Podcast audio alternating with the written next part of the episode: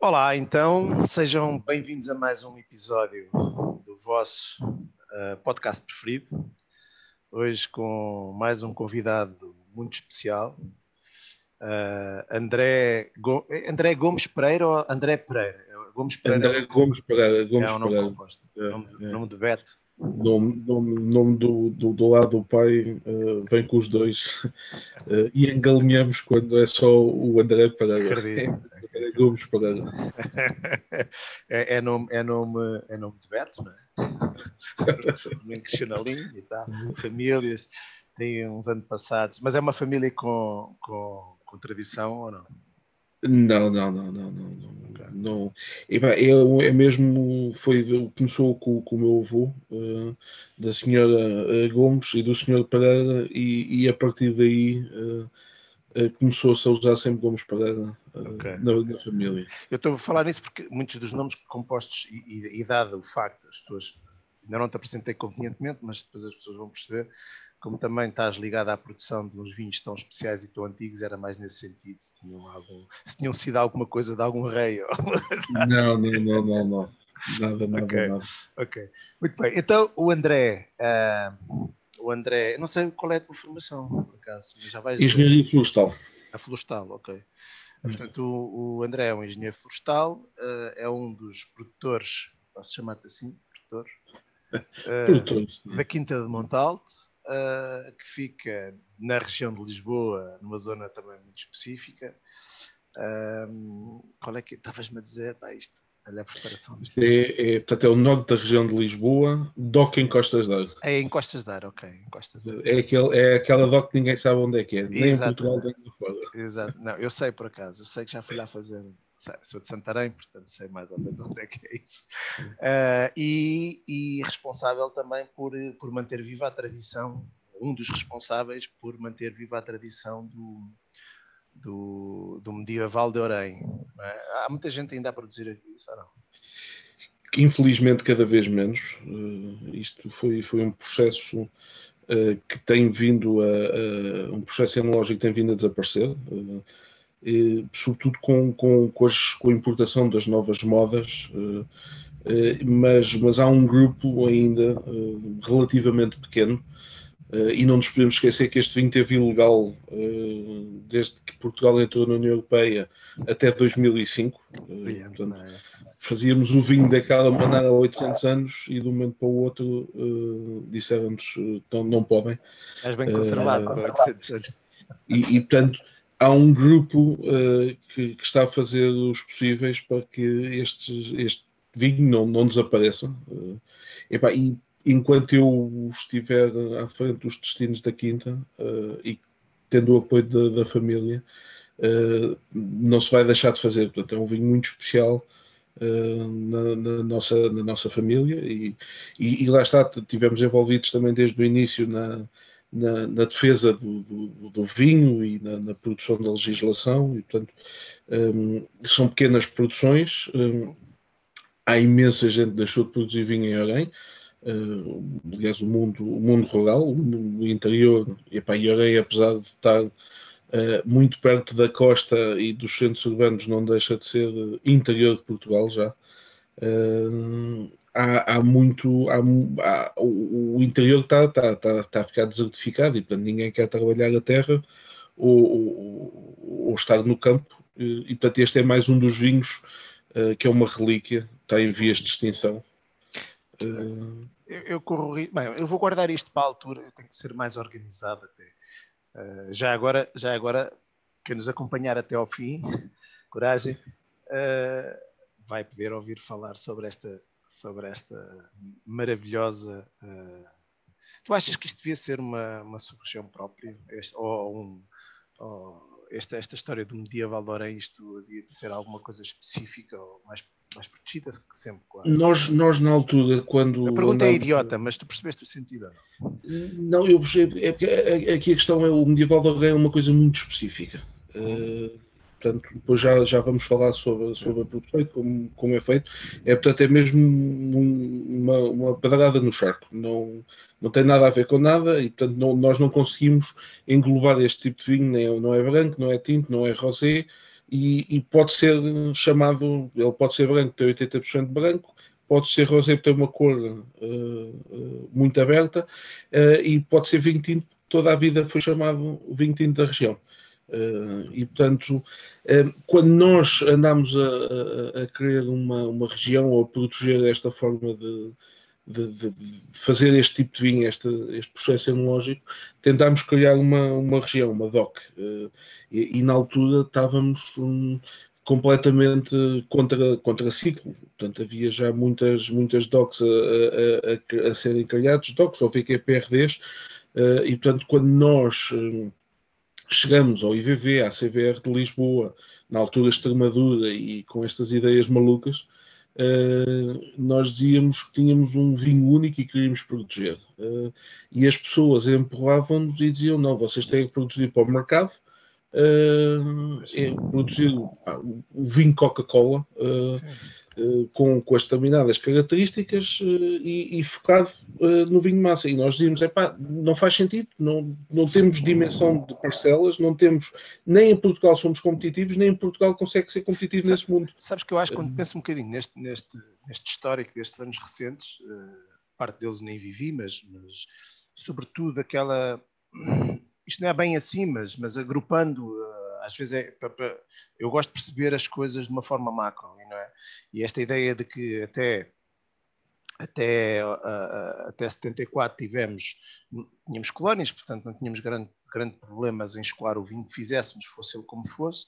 A partir do momento em que, em que, em que deixamos de ter colónias e sobretudo na altura em que entramos para a comunidade europeia, ou um bocadinho antes disso, mas a partir do momento em que temos que olhar para o mundo para, para vender vinho. Uh, eu acho que tivemos aí um, um, uma série de problemas acumulados. Uma delas foi um, um deslumbramento, esse foi, foi muito claro, não é? Do, o que vinha de lá de fora é que era bom, porque era, era, era a sede que nós tínhamos e o, e o que temos e produzimos é uma patetice, nada presta, não há nada. Era a ideia fazer tábua rasa.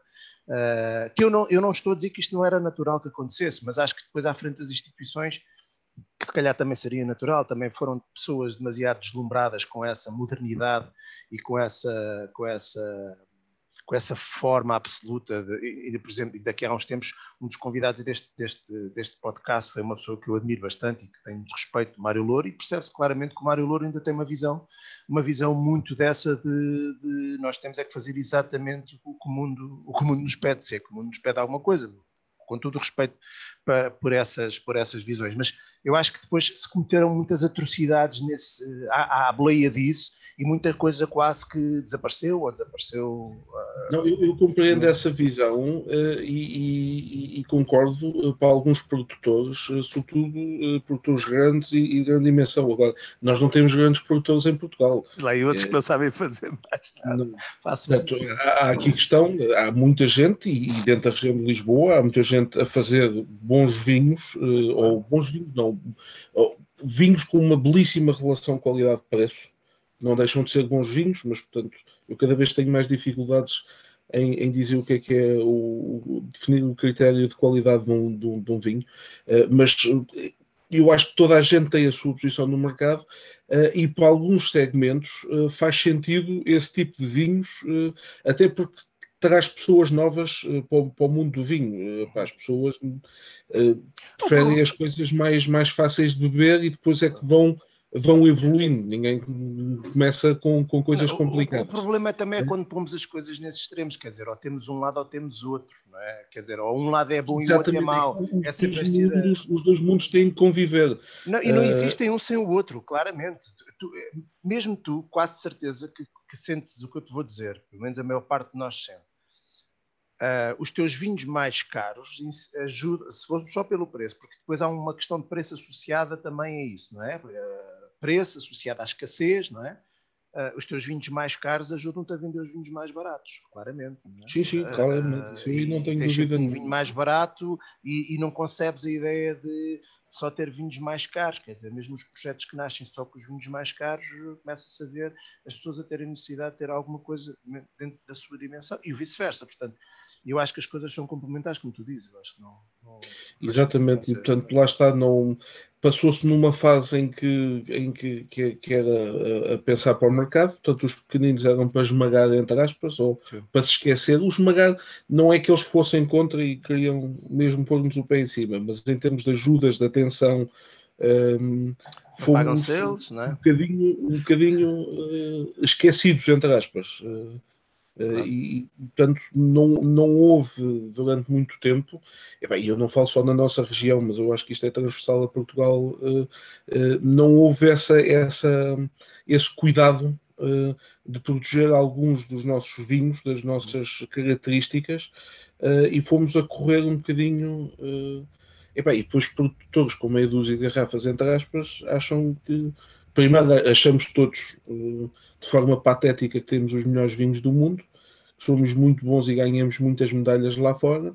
Uh, e, e, portanto, deslumbramos-nos, conseguimos fazer isto e, e, achamos que temos dimensão uh, e projetos estruturados, pensados uh, para atacar mas, dessa forma os mercados internacionais. Mas eu acho que, por exemplo, tu dizes que Lisboa não é exceção, eu acho que Lisboa até acaba por ser, Lisboa e Tejo acabam por ser duas, pelo menos das que eu conheço bem, acabam por ser duas regiões que sofrem muito mais com isso. Porque hum, quando, quando há uma necessidade de se virar, não são duas regiões que estejam historicamente assim associadas à produção de vinhos de qualidade, o que não quer dizer que não tenham Exatamente. vinhos de qualidade, mas não, não é uma região, por exemplo, tens o Douro, sim, sim. ou como tiveste até o Dão e a Bairrada durante, durante, durante, mesmo durante a altura, mesmo na altura em que eh, era volume e era vinho de qualquer maneira, havia regiões que estavam muito mais associadas à qualidade do que Lisboa, do a Extremadura sim, e o Ribatejo, não é? E, e, a partir do momento em que há uma necessidade de mudar, as próprias pessoas, isto, isto no fundo é, é, é, estamos a julgar a história uh, aos olhos do presente e isso é, é, é não é? É injusto estar a julgar umas, as decisões que foram tomadas em determinada altura com, não sabiam o que é que aquilo ia dar. Nós agora sabemos, mas a verdade é essa, é, olhando para a região e dizer, pá, regiões de vinha martelo e de, de quantidades, uh, não é bem. Quer dizer, há aqui um potencial, não é? Quando no texto olhas e junto ao, junto ao rito tens produções de 30, 25, 20 toneladas por hectare, tu pensas que se calhar, então, o negócio também continua, tá, continua aí, se calhar temos que mudar perfis. Não é? Pois, Mas, enfim, vamos, vamos deixar isto depois para, para, para o fim. Uh, Fala-me ti, sei pouco, de, já sei que és engenheiro florestal, mas a, a, ideia sempre foi trabalhar nessa. Na, na área. Epá, eu hoje em dia faço um bocadinho de, de tudo. Uh, a Quinta do Monte Alto é um dos projetos pelo quais eu dou a cara uh, e, portanto, foi a primeira responsabilidade, entre aspas, que a família me, me deu. Uh, eu fui substituir um tio meu que não, não conseguiu acompanhar o que é, foi, foi a evolução da agricultura nos últimos 20 anos, a forma de produzir, a forma de, colocar os vinhos no mercado, portanto, preocupava-se com a qualidade, a produzir os vinhos que ele gostava uh, e, e, pouco mais. e, portanto, não acompanhou e ele queria reformar-se e queria sair, portanto, eu sempre pensei em começar a trabalhar noutros lados primeiro, então, uh, Deixa-me só, deixa só, enquadrar, falas daquilo que quiseres, como é, como é óbvio. Uh, no fundo, é, a família tem vários negócios e esse é um deles, não é? Exatamente, exatamente, exatamente. Portanto, okay. a Quinta do Montalto nasce. É que já vais levar a boca. É que já vais levar a boca. Não, a Quinta do, a Quinta do Montalto nasce há, há cinco gerações, nós conseguimos ir eh, na história até cinco gerações anteriores e, portanto, cada. cada uh, geração uh, deu qualquer coisa à quinta. Então, Na vossa família ou noutra família? Da, da, nossa família, da nossa família. Começa em 1880 com um antepassado a comprar parcelas ou a arrendar e portanto depois foram sempre crescendo e todas as gerações foram crescendo um bocadinho da, da, das parcelas. Depois tivemos é, negócios de vacas leiteiras, correu mal, com, a, com a, primeiro com a falência da Ribacal e da, qual era a outra? Era a Ribacal e depois era a Parmalat, uh, que, que, faliram e deixaram de disparar dinheiro de leite por, por pagar. Um, tivemos criação de aves nos anos 80, uh, eh, em que já na altura nos começaram a pedir para adicionar uh, coisas ilegais nas rações, e nós dissemos ou é legal ou não é, e deixámos de fazer. Um, as, as, vacas também não, não, não estavam bem. Que, estás a dizer que as galinhas que andamos a comer têm porcarias ilegais. Isso é polémico, pá, deixa-me cá descartar. Não posso, não posso fazer acusações sem provas aqui. mas, mas a forma de, de como os, claro. os, animais são criados e são tratados é uma barbárie, não? Sim, claro. uh, não, e, sim. e portanto. A produção intensiva é complicada. A produção intensiva hoje em dia é. As pessoas querem coisas baratas, mas depois há sempre o, o revés da medalha e ninguém pensa nisso. Não, até acho que não estou a dizer um disparate, quando, pelo menos isto dito por, por, por amigos que trabalham na, na área. Uh, as aves, por exemplo, embora naturalmente a carne de aves seja mais magra, melhor, não sei o quê, a nível de produção intensiva acaba por ser pior porque eles vivem de antibióticos desde que nascem até que morrem. E... Os animais hoje não, não têm direito a estar doentes. Pois. Uh, portanto, daí ser uma, uma, uma alimentação saudável hoje em dia é comer um bocadinho mal de tudo, porque assim estamos menos. Não, mas depois há gajos que dizem, mas eu vou plantar a terra, eu vou, plantar, vou ser uma horta, sabes lá tu o que é que essa terra tem mesmo nas águas infiltradas feita? O que é que Não, exatamente, epá, e isso é, é uma das coisas que as pessoas julgam que isto a agricultura hoje em dia é uma coisa bucólica, é ir para debaixo da árvore à sombra, enquanto se ouve o rio e os passarinhos a cantar. Hoje em dia a agricultura é uma, é uma atividade estressante que requer uh, dinheiro, capital, como tu já percebeste no Sim. teu projeto. Uh, e, e, e, eu ainda não tenho a parte agrícola. Exatamente. Não, e, e, depois é, é, cada vez mais burocrática, cada vez estamos mais tempo sentados à, à secretária, é só papéis, só papéis. Uh, e, e, é muito estressante. E, pá, e, depois há coisas que nós não conseguimos controlar, uh, a questão da, da, meteorologia, que é sempre um stress, e depois para nós em agricultura biológica, esse stress passa a um nível. Esse é uma, é um, foi um dos pontos que eu não apresentei, que também é um ponto importante. Mas deixa-me deixa refocar aqui, refocar aqui uma coisa. É eu, não, eu não sabia, e tu, tu pá, acho que podes, acho que podes, eh, nós, nós temos, nós conhecemos. Nem sei como é que nós nos conhecemos. Talvez tu fizeste meu patrono antes de nós nos conhecermos Sim, sim, sim. sim. Eu, eu acompanhava-te de algumas coisas na, na, na, na internet, depois, depois conhecemos lançaste em primor uh, o vinho, eu achei piada a ideia e, pá, e disse, olha, uh, nunca provei nada, uh, vamos ver o que é que ele faz. És o gajo, és o, és o, fica, ficam a saber que és o, neste momento deves ser a pessoa, não, não estão contigo ainda, mas és a pessoa que tens mais magnos de Fernão Pires. Epá, não, eu já devo ter aí meio contentor para entregar. Por aí, por aí. Mas, mas, elas, mas, mas, ficam aí boas, que o vinho, eu gosto de, desse, lá está, dos teus tipos de vinhos. Uh, se lhes dermos uns anitos. Não, claramente, uh, claramente. Eu gosto de fazê-los assim. melhores e, portanto, uh, desde que estejam bem guardados, eu acredito que estejam Uh, não estão, ainda, ainda não me fazem falta. Olha, mas deixa-me dizer-te que portanto, eu não te conhecia, eu sou um gajo, em dois de manhã aconteceu uma, uma, uma coisa caricata de eu estar a falar com alguém. Uh, epá, que é uma pessoa, um cliente, pronto, e que já, já estou a lidar com esse cliente há duas semanas e, e, e o cliente até é uma pessoa, uma pessoa conhecida. E eu só faltou perguntar-lhe se ele tipo, arrumava roupa, porque não, pá, não, não, não fui ver quem era a pessoa, não sou, não, é, o meu estilo não é muito de deixa-me cá ver quem é este gajo e tal, não sei o quê. Uh, e, e, a relação que tenho contigo é, pá, é, de, é, destas trocas, é de, das feiras, é de irmos falando. Não, não, sei nada, não sei nada sobre a tua vida nem sobre a tua família e por isso estou-te a perguntar. Mas acho piada porque agora aqui eu tenho que fazer a minha. Eu tenho que ser, eu tenho que ser como é, não é frontal, tenho que ser coerente comigo. Eu costumo dizer a brincar que normalmente quando há. Quando, quando as famílias têm, têm, têm muitos negócios, têm mais negócios e um deles é fazer vinho, Uh, normalmente tem o azar de entregar, de entregar o negócio do vinho ao gajo menos capaz da família. não, não, assim não, é bem. Neste caso, neste caso, tios, neste caso, os meus tios não tiveram filhos e, portanto, reduziu significativamente essa geração. Então era eu ou o meu irmão. e portanto, entre ti e o teu irmão, o teu irmão é menos capaz de. Embora o meu irmão esteja hoje em dia já a trabalhar connosco, uh, ao fim de 20 anos das telecomunicações, viu a luz e despediu-se e veio-me ajudar. Um, mas, mas não. Uh, é, mas, mas é, um, é um bom ponto de vista, nunca tinha, nunca, nunca Opa, tinha visto. Eh, que me, perdoem que, que me perdoem as exceções, mas a ideia com que eu fico é que muitas vezes, e acho que isto é um problema do setor, eu estou a brincar com isto, claro que não se sim, pode generalizar, sim. mas eu acredito que durante muito tempo havia um bocado essa, essa vamos a ver, é um negócio chato e burocrático, como estás a dizer, e é verdade, mas do ponto de vista de negócios, é, se tiveres um banco e uma quinta de produzir vinhos, o negócio de produzir vinhos, por mais complexo que seja, nunca se compara ao, ao, sim, sim, sim, à, à, banca. E, portanto, não, e as, as, perdas nunca são tão grandes e os rendimentos garantidamente não são tão grandes. Uh, não, isso é verdade. Olha, que isto é, é só meter a história. Aqui há uns tempos eu recebi. Opa, olha, agora, vou, agora vou acabar com as, minhas, com as minhas futuras hipóteses de consultorias, mas aqui há uns tempos andei a receber algumas pessoas, a receber não, a reunir com algumas pessoas que tinham queriam algumas informações sobre o negócio do vinho, estavam a pensar em entrar no negócio do vinho, assim, grosso modo.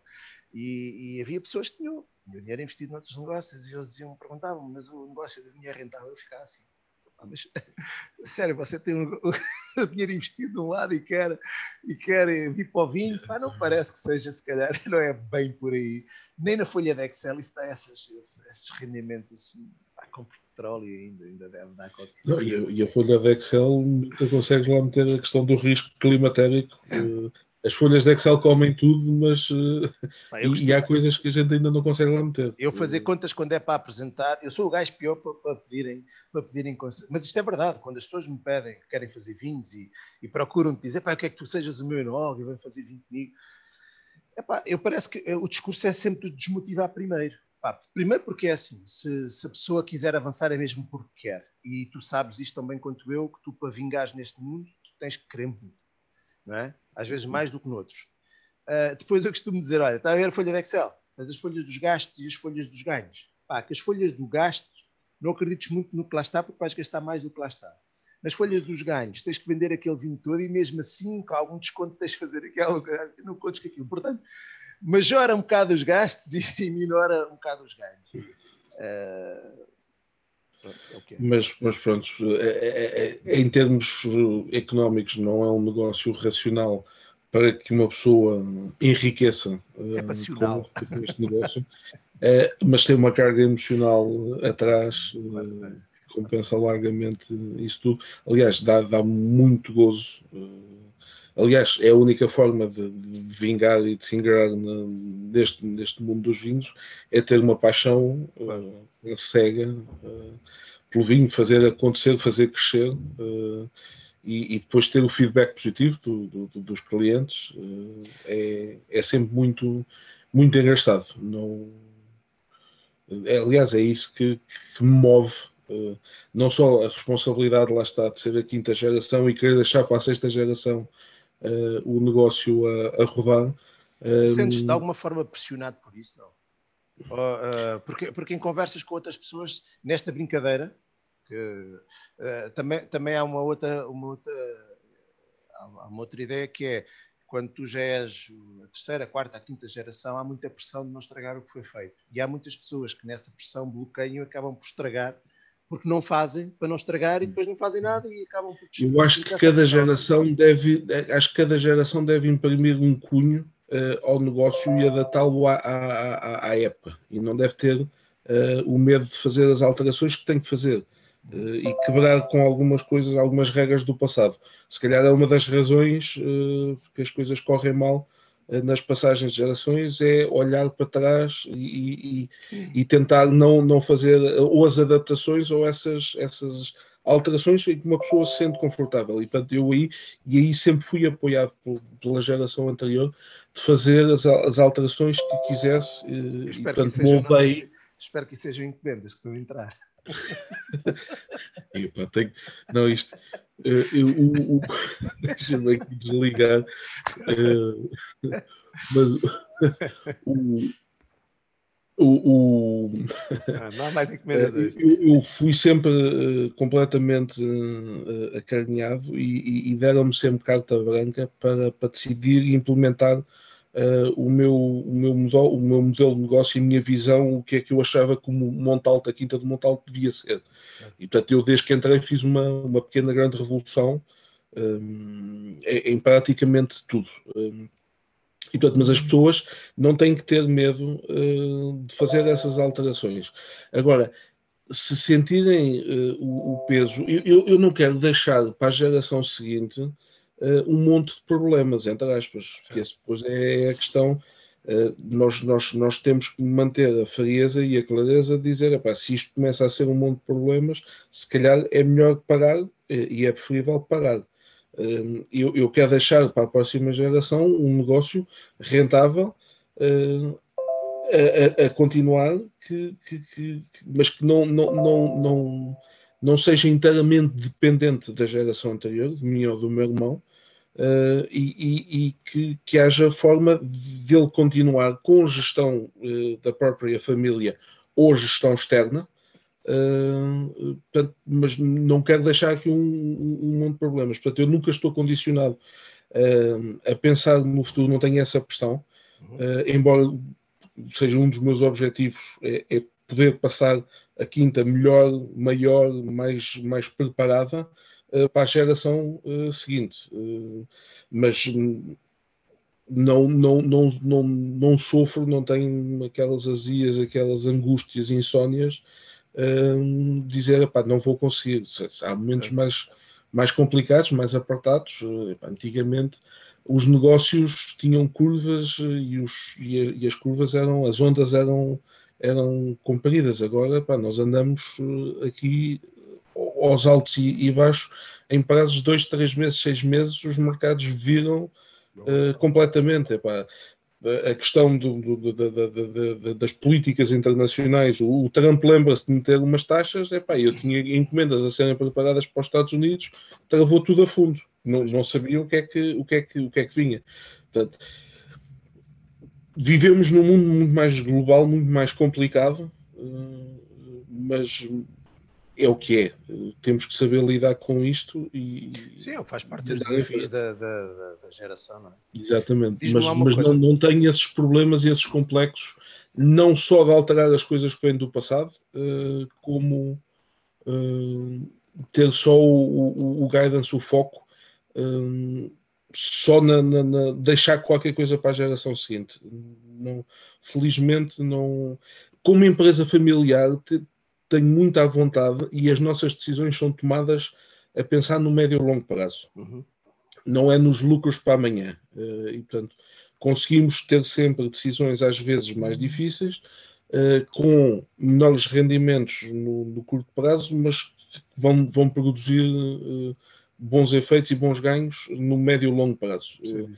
Não, não, não, estamos numa empresa cotada em que todos os anos temos que crescer 25% uh, ou crescimento a, a, dois dígitos e libertar dividendos e a família sabe que o que a quinta produzir vai ser reinvestido, reinvestido na quinta, portanto, uh, mas, mas, mas toda a gente uh, concorda e apoia uh, 100% este, este pensamento, portanto. É certo, é certo. Mas deixa-me só fechar aí a, a, tua, a tua apresentação. Um, Estou-me a ouvir? Sim, sim, sim. Não, eu é que estou-me a ouvir. Desligaste aí qualquer coisa, não? Não. Ok. Estou a ouvir feedback. Depois anunciou-se. Um, agora, agora está bem. Ok. Agora está bem. Um, portanto, tu, tu quando estudaste já era supostamente para ires para os negócios da família. Epá, mais tarde ou mais cedo eu saberia que isso ia acontecer. Uh, nunca pensei que fosse tão, tão depressa. Uh, aliás, acabei por começar a trabalhar com a família antes de acabar o curso. Sou dos que fez as cadeiras e depois andei ali a empatar com o trabalho final durante bastante tempo. Uh, e depois telefonam-me a dizer ou vens fazer agora a apresentação do, da tese uh, ou vais ter que fazer novas cadeiras. Uh, e. Tinha uma reforma nova pá, e em dois meses a coisa estava toda pronta e despachada. É, muito bem. Muito bem. Então, e alguma coisa fica por dizer sobre ti ou ah, achas que é importante?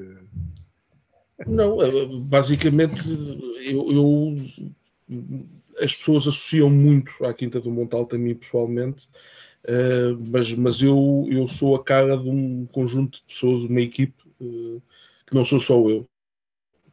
Porque eu, eu, eu, no início estava muito presente na quinta, uh, estava lá praticamente todos os dias e, uh, a ensinar as pessoas a fazer as, as coisas que eu queria, eu a, a, implementar as alterações todas que queria um, e até montar a, a equipe uh, que, que, queria e a meter as coisas como queria.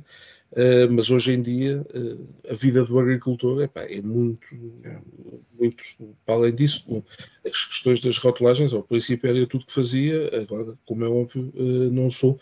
Portanto, eu hoje em dia giro mais as pessoas e, estou presente nos, nos, momentos certos, mas hoje em dia as pessoas querem que o agricultor seja o super-homem, tem que produzir, engarrafar, rotular, meter no mercado, fazer as distribuições, faturar, cobrar pagar os impostos. Não, e tudo com cara alegre. Uh, e tudo com cara alegre, exatamente. E, portanto, à medida que o projeto vai crescendo, uh, vamos, vamos atribuindo ou, ou, delegando responsabilidades a, a outros. E, e, portanto, eu hoje em dia sou, sou um bocadinho a cara do projeto. Uh, aliás, muitas vezes perguntam-me ou querem-me pôr sempre como enólogo da Quinta do Montal, que é uma coisa que, pá, que não é verdade. Eu ajudo Uh, e estou presente na, na, na, nas vendimas e nos lotes e por aí fora, mas há uma pessoa que é o Carlos que está lá todos os dias, uh, que não é licenciado em enologia, mas tem, tem muitos anos de, de experiência e tarimba. Uh, e claro que depois tenho apoio de quando preciso, falo ou com, com, o Luís Mendes, uh, Jair Luís Mendes, que é um, um fundamentalista da agricultura biológica, um dos pioneiros em Portugal, ainda antes de nós, nós começámos em 97, portanto ele eh, começou antes. Essa história do biológico já é contigo? Uh, não, não, é a geração anterior. Foi em 97, eu em 97 ainda, ainda, estava, ainda estava a estudar. Portanto, é uma decisão, mas para nós foi uma decisão muito natural, porque nós não alterámos muito do que fazíamos. Começámos foi a preencher papéis e a ter os controles, portanto, nós, para nós o, o estar no o, o bio é, é, mais do que um conjunto de regras para ser cumprido. Uhum. É uma forma de estar no campo e é uma forma de produzir. Uh, e acreditamos piamente que se consegue produzir em quantidade e qualidade uh, suficiente para alimentar o mundo.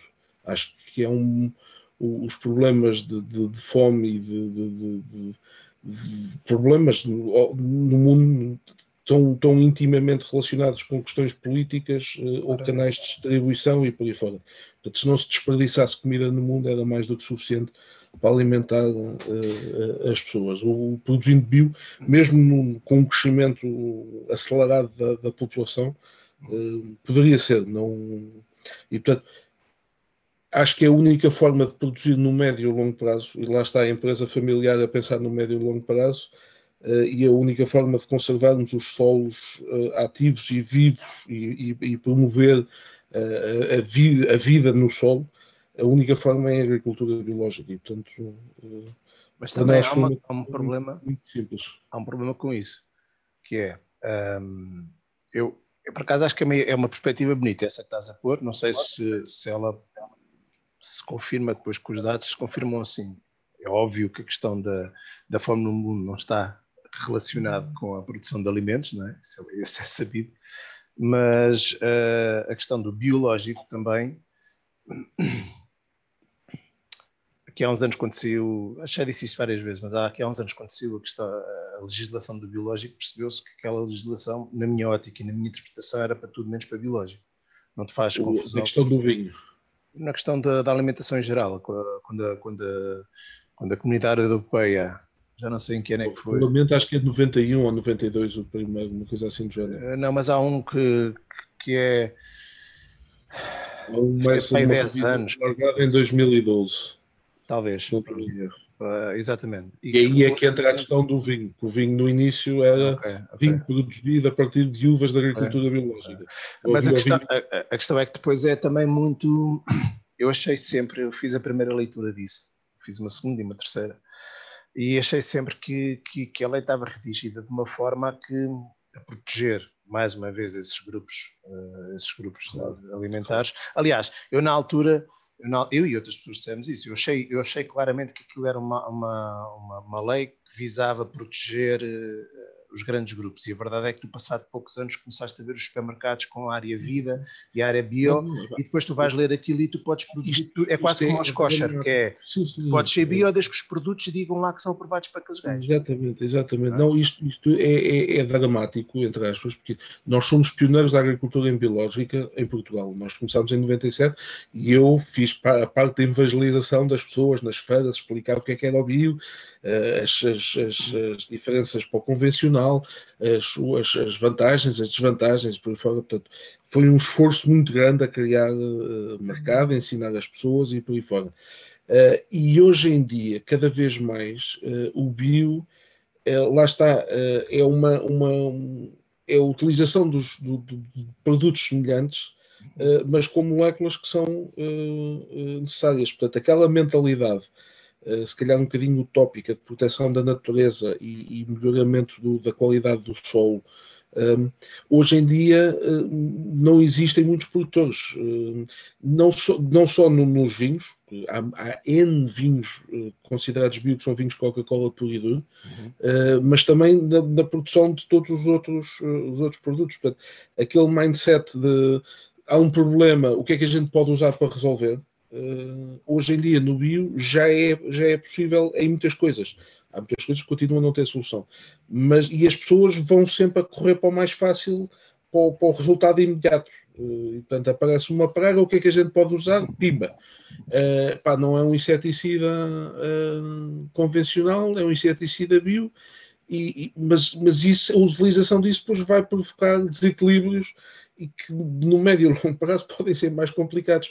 Portanto, às tantas, depois aparece outra praga e o que é que a gente vai fazer? Espeta-lhe mais um produto. E, portanto, e, e não pensam no, problema... no, no, sistema como um todo uh, e na criação da biodiversidade e da, da, proteção das plantas por, por uma manutenção de, de, de, de, e presas. Portanto, uh, vão muito sempre a fugir uh, para, para, o facilitismo, sempre o caminho mais é rápido. É sempre, é sempre a questão económica, é sempre a questão económica, no fundo, a mandar, não é? Certo, certo, exatamente. No fundo, tu fazes isso tudo porque precisas ter aquela colheita.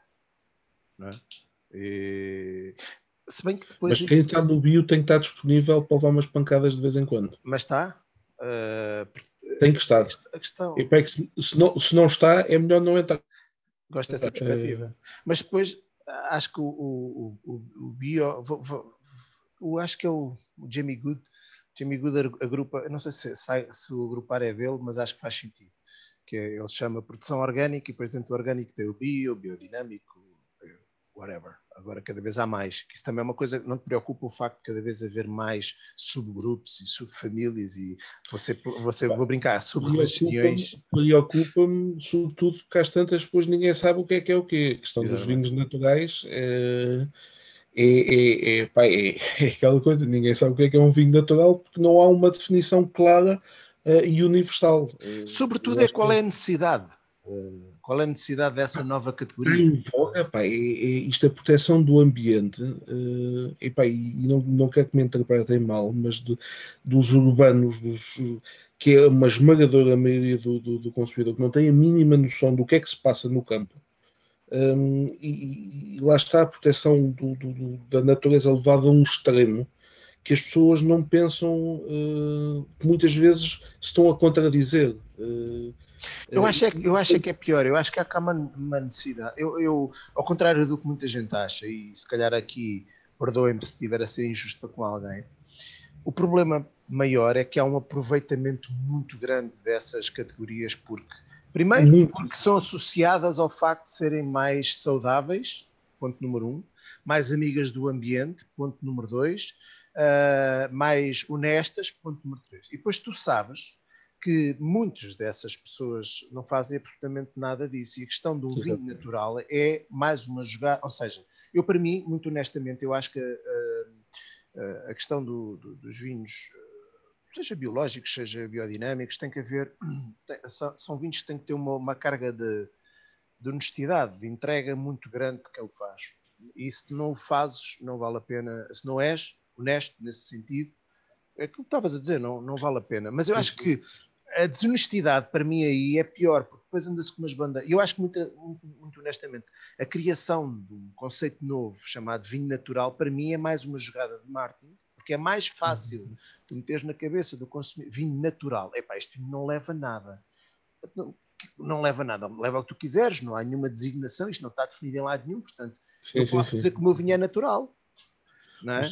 Tu, tu, nunca, tu nunca ouviste falar dos caçadores, os pescadores os produtores de vinho e os outros mentirosos. Essa é a experiência. É, Verdade. Epá, há, infelizmente, e tu sabes que já estás no meio há muito tempo, há muitas pessoas uh, que omitem a verdade para não, não dizer outras coisas e aproveitam-se de, dessa questão do, do, dos vinhos naturais, uh, muitas vezes com, com, com, vinhos com defeitos gravíssimos. Sim, uh, já nem vou para aí, já nem estava aí para aí. Certo, certo, certo, mas lá está, é, é desonestidade mas pura e dura. Da, da, forma como está no, no, mercado. E, portanto, eu aí, a partir do momento em que uma pessoa deixa de, de, de ter, deixa de ter é, ou de estar bem visto no mercado, o problema é que depois saiam, sai essa marca e entra outra. Uh, ou é a mesma pessoa com outra empresa. Uh, e, e, as pessoas, quando chegam à prateleira e tiram uma garrafa, não, não sabem o que está por trás uh, e não percebem o que está por trás. Uh, e isso pode ser dramático. Uh, e as é que... pessoas hoje em dia vão como ovelhas todas na mesma direção. Mas não é hoje não em dia. Eu acho que isso, isso, eu acho que aí estás a ser injusto. Acho que isto é um movimento. A sociedade sempre funcionou assim. E o conceito de sociedade pressupõe claramente esta questão. De, as pessoas são ovelhas, só se ouve isso. Agora, é, é, até acho piada. Agora na política estamos em campanha eleitoral. Portanto, na altura em que isto for, for, for para o ar, já passou a campanha eleitoral eu espero, eu espero que os resultados não sejam, não sejam surpreendentes, mas a verdade é que se tu vais a ver, vens os, vão os defensores do Ventura e dizem os outros são todos uma carneirada. E vêm os defensores do, sei lá, da Marisa Matias e dizem são todos uma carneirada. E vem, epá, se calhar somos todos uma carneirada, mas a sociedade é assim, tem que haver, tem que haver sempre quem vá atrás. A sociedade funciona assim. É isso, é isso que agrega à sociedade, é haver uma percentagem pequena de pessoas têm ideias e uma percentagem maior de pessoas que vão atrás. Porque senão, isto é engraçado do ponto de vista político. Eu acho que, da organização social, se todos, se nós fôssemos todos lobos, eu, parto do princípio que sou um lobo, não, é? não uma ovelha, nós teríamos que viver numa anarquia, porque uh, as democracias e estes sistemas de organização só funcionam porque há pessoas que simplesmente cumprem. Mas, mas, mas, em relação à alimentação, as pessoas deviam ser um bocadinho. É verdade, oh, oh, oh, André. É, é, é, perceber o que está por trás. Eu sou a favor de uma coisa. Do ponto de vista social, eu sou a favor de uma coisa. Eu sou, eu sou a favor da. da tu tens que, tens que ter uma educação séria. Uh, tens que ter uma educação séria e, e, nós temos problemas gravíssimos de educação, de educação básica. Sim, sim. Eu lembro-me, por exemplo, eu andei a dar a formação, formação profissional, durante um, uns anos, e, e, e, os níveis que eu dava era a equivalência ao 12 ano. E, eu, e, estupidamente, porque está tudo mal organizado, eram miúdos que não, pá, não estavam para, para, para, estudar no ensino normal. Não estavam, não tinham essa aptidão, não tinham essa vontade. Mas, mas os programas eram feitos com cadeiras base, bases e com programas uh, decalcados do, do, do, do, ensino regular. Obviamente que não se conseguia ensinar nada àqueles miúdos que eles pura e simplesmente pá, não tinham aptidão nem capacidade para aquilo. O problema, e isso eu percebi ao fim do segundo ano, isso estou muito. O problema é que depois tu dás o décimo segundo ano àquelas pessoas e aquelas pessoas saem dali convencidas que têm a mesma capacidade de interpretar o mundo da mesma forma que os outros.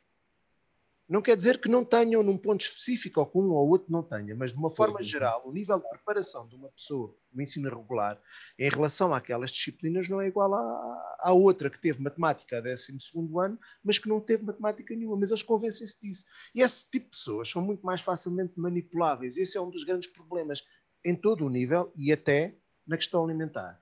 Depois, com a, a, a facilidade com que tu crias conceitos novos, que tu crias subterfúgios que tu não tens rastreabilidade, porque eh, eu acho, por exemplo, uma, uma, uma, uma utopia tonta esta ideia de que agora, eh, agora a moda é que querem meter eh, ingredientes nos contrarrótulos.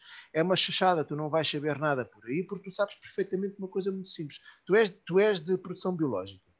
E se tu amanhã fores comprar uvas a um produtor convencional e meteres no teu vinho, ninguém vai saber que aquilo é, é, é dali. Infelizmente, tu sabes que há pessoas que fazem essa troca simples se tiverem que fazer. Infelizmente há, mas é, é, parte dessas fraudes conseguem ser detectadas com análises. O problema é que o número de análises que são feitas uh, não são suficientes. Mas a questão, a questão, pronto, eh, se calhar foi um mau exemplo, mas a questão é, tu podes. Sim, sim, mas a questão uh, dos ingredientes, dos rótulos, epá, não. Tu, não, tu enquanto cidadão, tu enquanto cidadão tens que ser educado o suficiente para também usares o bom senso, porque vamos ser francos também parece que estamos aqui a falar de uma coisa que é muito, muito intrincada, muito difícil, e às vezes é só o bom senso. Tu dizes assim, um vinho, uh, um vinho biológico. Tu, tu, tu focaste um ponto, eu espero que ainda, ainda expliques mais coisas, de, mas um produtor biológico é um produtor que tem que estar preparado para as coisas correrem mal uma vez ou outra. Portanto, é uma pessoa que tem que ter ali um fundo de maneio para conseguir aguentar esse tipo de coisas. Para ter esse fundo de maneio, provavelmente os vinhos não podem custar 3 euros nem 2. Não é? Se tu apanhas um vinho biológico que está a 2 euros, um exemplo, não sei se existem, então tu deves desconfiar. Tu deves desconfiar e dizer, peraí, e depois as pessoas ainda continuam a chegar ao supermercado e a ver um vinho de 10 euros ou de 15, que eu acho que é um preço médio justo, os 15, 15 a 20 euros é o preço justo para um bom vinho. Ou o início de conversa. Da cima, eu costumo dizer que até aos 20 euros, dos 15 aos 20 euros é o preço justo, dos 20 para cima é valor da marca. Ok? E, e, e, outro, e outros detalhes como escassez, como uma série de coisas. Agora, as pessoas continuam a olhar e dizem assim: este custa 13 e este custa 10. Como é que aquele custa 10? Continuam a fazer a pergunta ao contrário. As pessoas têm que olhar para o 10 e para o 3 e dizer como é que aquele custa 3.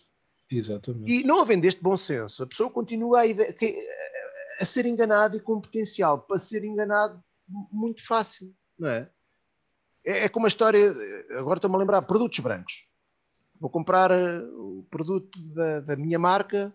Ah, mas eu comprei, comprei o produto da marca do continente, passa a publicidade, que é feito por Zé Jaquim. Ah, é? Se tu, tiveres, se tu fores um produtor, seja do que for, tens um, uma parte do produto que é para a tua marca e tens outra parte que vais vender para outro gajo. Tu vais vender o melhor ao outro gajo.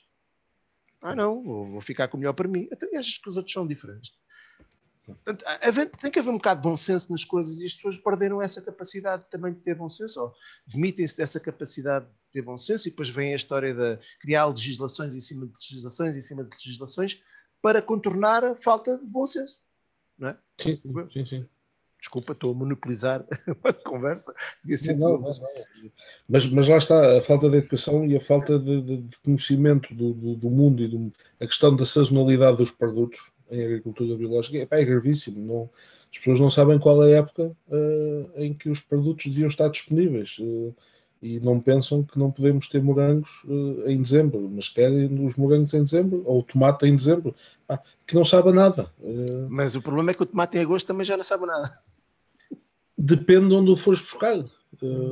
eu ando sempre à espera da, da, da época do tomate. De facto, epá, dá, dá gosto, epá, mas o tomate não pode ser apanhado todo verde com uma, um pintinho rosa para daqui a dois ou três dias ou quatro dias já estar mais maduro. Mas não sabe, não sabe, não a tem fruta, A fruta é igual, não é? Estás a comprar não, Exatamente, exatamente. É. Porque aquilo é apanhado esse, verde. Aquilo... Esse, esse é um dos, do, dos problemas e, e depois um, eh, as pessoas habituarem-se a comerem bem uh, e a trazerem os produtos da terra, que, que a família sempre tem essa, é, essa vantagem, tínhamos a quinta e tínhamos um bocadinho de tudo para a família, uh, e, pá, e comer bom, é para os grelos amargos, uh, que é uma coisa raríssima, hoje em dia é, é, é tudo os grelos que, que, não, que não sabem a nada, e há pessoas que, que gostam, e, e os galos, rijos... Uh, grelos que não sabem a nada. E, e, mas preferem ali os, os, peitinhos dos frangos dos aviários para que não tem sabor. Não, Sim. E não, molinhos não desfazem na boca. Uh, são, são peitinhos de frango BT. Portanto, isso, isso, infelizmente é, é, dramático para a maioria da população. Não, sim, claramente. Claramente. Olha, fala-me fala da quinta. Ainda não. Fala-me da quinta. Situa a quinta. A quinta a quinta vem desde 1880, portanto já, já, já, já disse há bocadinho. Que é a procura de uma imagem daqui. Tivemos N, N negócios, uh, desde a criação das vacas, os frangos, tivemos um bocadinho de coelhos, uh, sendo que o vinho foi o único que se manteve durante estas cinco gerações em maior ou menor presença Uh, e, e, portanto, com, com, com engarrafamento ou venda a granel, portanto, uh, houve um bocadinho de tudo uh, ao longo destas, destas gerações. Sendo que houve um, um início, uma, uma, um início do trabalho do engarrafamento e de criar marcas no início dos anos 90, ainda pelo meu tio, e que depois, com a minha entrada em 2002, revolucionei a quinta e, e, as vinhas e a produção e a adega, portanto, uh, tenho é, ainda até hoje, uh, pensava que ia ser mais rápido, uh, ainda hoje o trabalho continua um, com criação de, de, de, das marcas, o, a imagem, que hoje em dia é importantíssimo como ato de, de impulso de escolha da prateleira, ter uma, uma, uma garrafa uh, apresentável, uh, portanto, e, porque a qualidade do vinho tem que ser boa, uh, portanto, uhum. não, a gente só engana o consumidor uma vez, uh, mas, mas portanto, o bom é ter os clientes uh, que vão lá e tiram as garrafas uma, duas e três vezes. Portanto, este é, é, é, são umas imagens da, da quinta, no, nos dias de, do início do ano, uh, deste ano. Uh, temos, temos por acaso aqui a, a fotografia da vinha medieval, uh, que eu plantei em 2004 para fazer o vinho medieval, sem arames, sem nada. Esse arame que aí é uma cerca por causa das ovelhas que andam a pastar agora no meio da, da, da, da vinha. E, portanto, a, a, as vinhas têm, têm uma densidade, são, são mais de 7 mil plantas por hectare, quase 8 mil plantas por hectare sem aramação, sem nada, uh, com uma densidade muito, muito, muito elevada. Portanto, uma, uma poda em taça. Uh, uh, e, portanto, o, o, eu quando cheguei à quinta, portanto, a família tinha um bocadinho de tudo para, para, a família e eu comecei a produzir é? um bocadinho de tudo é. A mais e a vender o que a família não, não consumia. e fizemos uma aposta não só no, no, no vinho, mas também na, na horticultura. Uh, e lá está, nós no início conseguimos vender praticamente tudo de forma muito fácil, porque havia muito poucos produtores uh, bio em Portugal. Um, e com o avançar dos anos eu fui perdendo a competitividade nos hortícolas, não só também pelo tipo de solos que tenho, uh, de, que não permitem as mobilizações nos timings uh, adequados, estamos ali muito, muito condicionados, uh, mas também nos custos de transporte, quer para Lisboa ou para o Porto, que são os grandes centros de consumo. E, portanto, acabamos por diminuir a área da horticultura e, e, estamos a crescer na, na área de vinha, porque já estamos na fase em que, em que vendemos tudo o que produzimos uhum. e se produzíssemos mais, vendíamos mais.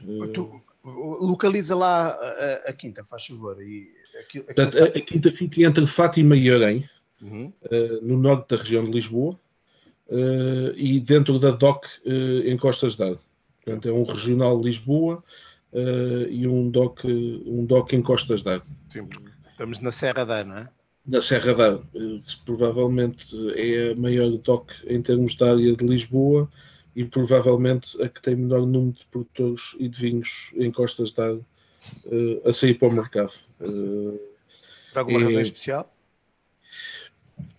É uma região muito heterogénea uh, que foi de alguma forma dominada por alguns, uh, alguns produtores de maior dimensão.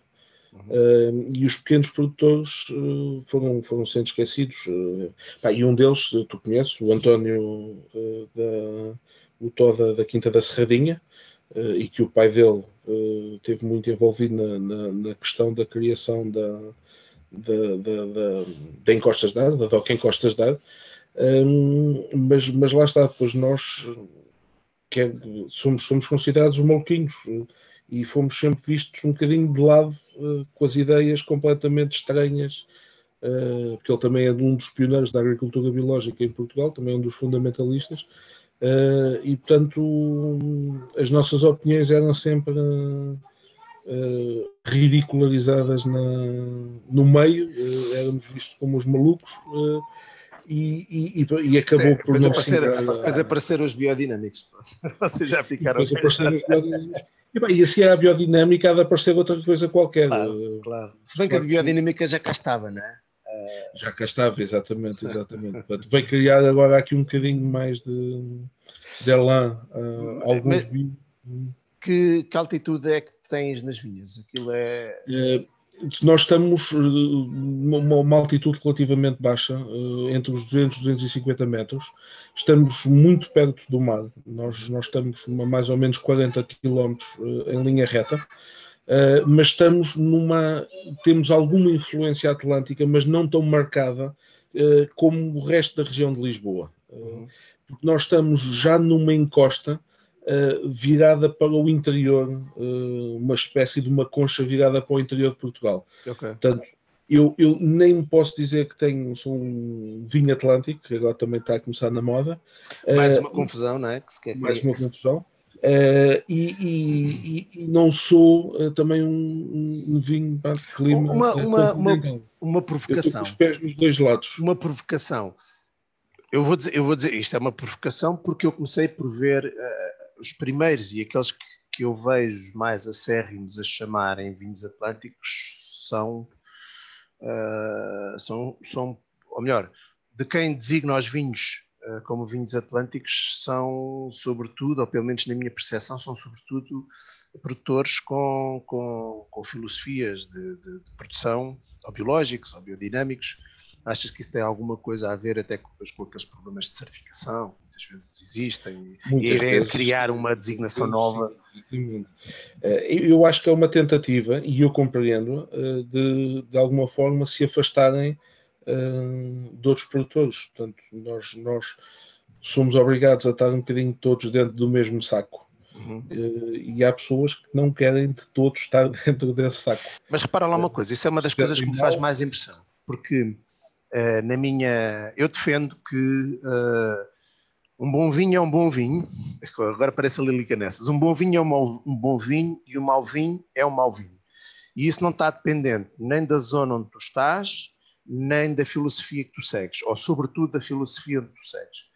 E uh, eu tenho algum receio. Por um lado, eu percebo, eu percebo os argumentos de, de muitos produtores que não se revêem na forma como as CBRs certificam os vinhos e não são só produtores uh, orgânicos, vá, vamos chamar assim, vou, vou meter o saco grande é, para meter biológicos, biodinâmicos, orgânicos, Uh, mas por outro lado, também tenho um bocado de receio daquela ideia de pronto, uh, tu não serves para mim, eu vou criar uma categoria nova. E depois, dentro da categoria, vai um revoltar-se e vai criar uma categoria nova. E às tantas, há vinhos que não merecem estar no mercado com nenhum tipo de certificação, sejam eles de qual for. Ou seja, por um lado, percebo que as CVRs precisam de fazer um trabalho, não é só a de Lisboa, são todas, precisam de fazer um trabalho de introspectivo uh, no sentido de, de, perceberem que têm que no, no sentido de perceberem que os sistemas convencionais de certificação, no fundo, estão a matar uh, a especificidade regional, é? porque estão a uniformizar os vinhos e estão a beneficiar. O que eu acho que já não é tanto assim. Eu não sinto muito. Está, está muito melhor, mas, mas é, houve uma padronização do gosto uh, da qual eu fujo uh, a correr mas houve uma padronização do gosto do, no mundo dos vinhos a partir do, do, início dos anos 90. Mas, mas repara lá uma coisa. Veio-se a agravar e agora, é felizmente, é felizmente, estamos outra vez a voltar a um estado mais normal em que vinhos mais diferentes são, são, são, são respeitados. É o caso do Medieval de Orem. O Medieval de Orem teria que ir numa série de tintos. E se eles têm 5 ou 10 vinhos tintos para provar, uhum. uh, todos ali, todos direitinhos, com mais ou menos madeira, mais ou menos fruta, chega ao medieval da Rei, epá, eles estão completamente baralhados porque não sabem o que é que é. Sim, claro. Uh, Mas isso também tem que haver formação. Formação das câmaras. E nós é? demos, é? e, nós demos e a CBR percebeu isso e aceitou muitíssimo bem na altura com a criação. Mas, e... mas, deixa-me só concluir a ideia, a ideia era esta. Por um lado, percebo que a, a, a, forma como, a, como, as câmaras provedoras estavam a uniformizar o, os vinhos, é? permitindo que, ou seja, certificando apenas aqueles que estavam mais patronizados, estavam no fundo a matar, a, matar aquilo que eram os epítetos uh, regionais.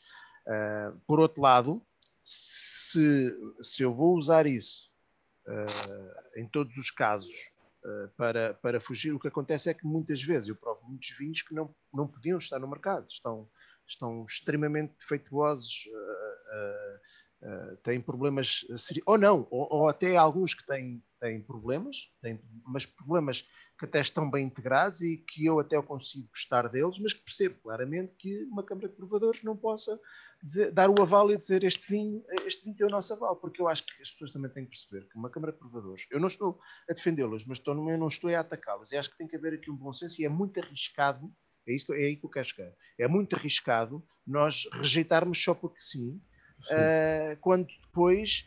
Uh, quando depois tu tens vinhos que entram no mercado com, com o fogo de artifício todo terem sido, terem sido rejeitados, estou a nacionalizar o assunto, ok? Com, com, entram no mercado com o fogo de artifício terem sido rejeitado pelas câmaras provadoras e tu provas e dizes, ah, ainda bem que a Câmara de Provadores rejeitou isto, porque eu também rejeitava.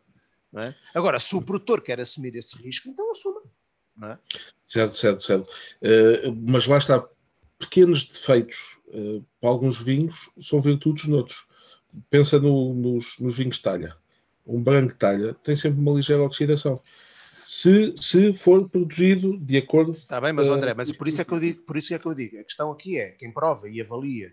Eu acho que as câmaras provadores, se não estão a fazer, devem fazer isso, que é fazer o percurso. Este desafio, atenção, isto até até, até ao contrário, este desafio não é para os produtores, este desafio é para as câmaras de provadores, que têm que se adaptar, não no sentido de aprovarem tudo, mas no sentido de perceberem, espera aí, então há aqui um problema, como tu dizes, o talha, eu chumbo por ter oxidação, não, então temos é que fazer mais formação na talha, temos que provar mais vinhos de talha, temos que perceber o que é um bom vinho de talha, um mau vinho de talha, que é para depois avaliarmos, mais uma vez, com base na qualidade e na especificidade, e não no facto de ele ter uma oxidação que neste vinho até é comum. Agora, eu acho que o crivo, e agora também saindo de Lisboa, num panorama geral, uh, o crivo das CVRs não pode ser tanto na questão da prova, deve ser da autenticidade e da garantia de que o vinho é feito mesmo com uvas da região. E não há trafolhices e não há contas correntes trocadas e por aí fora. Uh, porque em termos depois de, de, de, de, qualidade, como eu disse há bocado, eu cada vez tenho mais dificuldade de dizer o que é que é um vinho uh, com qualidade ou não porque a padronização do gosto eh, não é linear eh, para mim. Não, não, eu gosto de novas experiências, coisas diferentes. há, há vinhos com defeito que eu até admito em determinadas condições. Uh, epá, eu, por exemplo, eu lembro do meu sogro que fazia um vinho verde tinto, que, que, de vez em quando saía muito bom, uh, mas quando não saía tão bom, epá, casava maravilhosamente com a cabidela da minha sogra. Uh, epá, e eu sabia que o vinho estava, estava com defeito, mas sabia-me pela vida. É, pois, deve ser. E portanto, uh, o vinho hoje em dia tem, eu entendo como uh, uma, uma, uma, experiência nova, não é só beber por beber, não, não é o snobismo de, de, ter os vinhos caros e os vinhos diferentes, e como tu disseste, da, do, acima dos 20 euros. Uh, é, é, a disponibilidade também eh, e, o, e, o, e o status que, que, o vinho pode, pode vir a trazer é a quem marca, é? essa garrafa ou a quem partilha com, com os amigos e com, com, os clientes e por aí fora. Uh, mas o vinho é, é, um, é um, um ato de, de, de uma experiência. Uh, eu, eu gosto sobretudo de beber durante a refeição, de partilha com os amigos, com a família. Um, e há determinadas situações em que eu considero pequenos defeitos uh, que são, são qualidades, são, são, são, é, é, está intrínseco. Faz parte, uh, é patente faz parte, exatamente. Sabe, eu percebo isso, é para as pessoas. Eu, é mais fácil quando comparas com pessoas. Eu comparo muito os vinhos a pessoas. Há pessoas que têm um. Até fisicamente, têm ali uma característica que é meio desviante, mas que é isso que depois ajuda a que no conjunto aquela pessoa brilhe. Mas eu acho que temos que ter é cuidado, e o problema está aí, temos que ter muito cuidado, porque depois nem tudo cabe, porque há certos defeitos que são só defeitos, é só vinho estragado. Sim, sim, exatamente. E, não, isso não exagerou-se, exagerou-se, exagerou-se nessa sim, questão, sim. e eu acho que aí as CVRs vão ter que, as, as câmaras de provadores têm um papel, e têm um papel. Agora, tem que evoluir no, no sentido, concordo contigo, tem que evoluir no sentido de se lhe aparece um medieval, um medieval, um medieval de Orém, um, dia, um medieval de Orém, que esteja dentro daquilo que são as condições, ou um vinho de talha, ou um vinho seja lá do que for, é? esse vinho tem que passar, não pode chumbar porque a pessoa não está a perceber o que está a provar. É? Sim, sim, Agora, sim. Porque, porque só a partir daí é que tu vais conseguir fazer aí, apertar o crivo a esses vinhos que não têm defeito. E me, ou melhor, que têm defeito. E mesmo que têm defeito, não é, a questão aqui não é terem defeito, é que são, são um defeito. O vinho é um defeito. A ideia do, a diferença entre um é a quantidade que faz o veneno. É? Sim, sim, sim, Portanto, sim, há vinhos que têm defeito e há vinhos que são defeito. Não é? Uh, e, e, o problema é que a forma como as CBRs agora trabalham, como as câmaras provadoras agora trabalham, é que está tudo misturado. É? Mas mesmo quando isso não estiver e a CBR chumbar, o produtor ainda assim pode dizer assim, mas eu quero que este vinho vá para o mercado. E eu assumo que é uma coisa que os produtores fazem com, muito, com, muita, com muitas reticências. Ficam sempre um bocado preocupados com o facto de terem que ser eles a assumir a assumir, a assumir aquele vinho. Queriam que fosse alguém a assumir a responsabilidade daquele vinho, porque os produtores gostam muito também uh, de, de, Ah, você não gosta do vinho? Olha, mas o fulano tal gostou. Olha, mas o crítico não sei o que gostou. Sim, sim, sim. sim, sim. Uh, isso pode ser um Não, mas, mas é aqui a questão é passá-lo para o antigo vinho de mesa pode trazer complicações. Uh, hoje em dia já é possível usar a marca, uh, o ano e a, e a, casta, que antigamente não era possível, mas, por exemplo, usar a quinta ou casa, herdade e por aí fora, continua a estar limitado. O problema é que tu podes usar a marca, que para mim é tão grave quanto isso. Tu tens uma, eu, por exemplo, os meus vinhos, a marca é Argumentos. Sim. Eu tanto posso usar argumentos num vinho de mesa como num vinho de quinta, se eu tivesse uma quinta. E isso certo. eu não acho muito correto. Certo, certo. Usar só uma marca para uma, uma classificação. Uh, foi sempre uma coisa que me fez muita confusão. Foi tu não teres, tu teres uma marca, tu viste ter marcas específicas para um tipo específico de certificação. Isso havia, havia de ser uh, a quinta de Montal. Só podias usar para. Para mim, qual é o sentido? Imagina, Imagina que tu tens um quinta de Montalto chumbado na. na, na isto, isto, é polémico, eu vou dizer. Imagina que tens um quinta de Montalto chumbado. Ele só não pode dizer Lisboa, porque quinta de Montalto pode dizer a mesma. No, no regional, não. A quinta está. Tá, a menção quinta, casa, herdade, solar, só podes usar em vinhos regionais ou DOC. É. Uh, mas, mas, uma outra marca qualquer. Uh, Aconteceu-me em 2005. Eu tive um cancro, estava a entrar para a quimioterapia e ligam-me da quinta a dizer que as uvas que supostamente iam fazer o rosé estavam a entrar e que a máquina do frio tinha arrebentado. Uh, epá, eu, como é óbvio, ali em cima do joelho fiz meia dúzia de telefonemas, ninguém, ninguém me prestar uma máquina de frio durante a vendima. Uh, epá, e foi, foi um rosé, uh, fez na mesma. Ele foi à Câmara de Provadores e chumbou que não estava uh, dentro do, do, do, padrão que eles entendiam, epá, mas eu gostei do vinho, uh, gostei uh, e, e, e, acabei por colocar com a mesma marca, que era a vinha da Malhada, na altura, que usava nos outros anos e que eles iam sempre para, para, para o mercado e, e, e vendiu como vinho mesa. Na altura não, se podia, não se podia pôr o ano, e pá, foi 100 anos. E, Portanto, mas eu compreendo, eh, mas aí ainda ias. Eh, eu cada vez sou mais liberal no, nos vinhos. É pá, esqueçam as regras. Eh, só trazem papéis e chatices e deixem as pessoas fazer, entre aspas, o que quiserem, desde que não seja prejudicial à saúde. e deixem, deixem os clientes. depois, como é, que, como, é, como é que controlas depois isso? Que é prejudicial à saúde ou não? Eu sei, eu sei que é, é complicado, mas, mas eu, também sabes uh, que o número de análises são feitas uh, aos vinhos que andam no mercado também são insuficientes hoje em dia. Sim, claro. Portanto, o sistema também não está uh, a funcionar bem.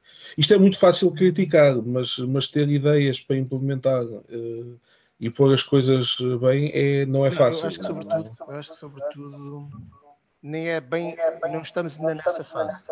Estou-me a ouvir outra vez.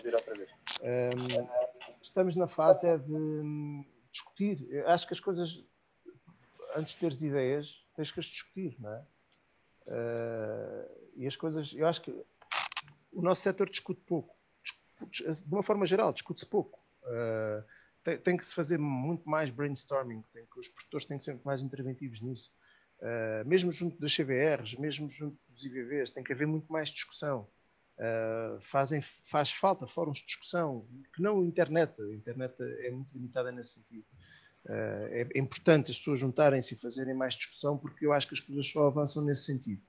E, portanto, eu acho que nem sequer ainda estamos na fase de, de de, criar soluções, estamos na fase de sim, sim, sim, discutir. Tá?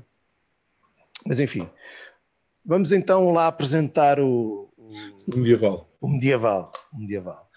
Uh, conta-me lá, conta-me lá o que é que o que é que o que é que isto tem de especial e o que é que.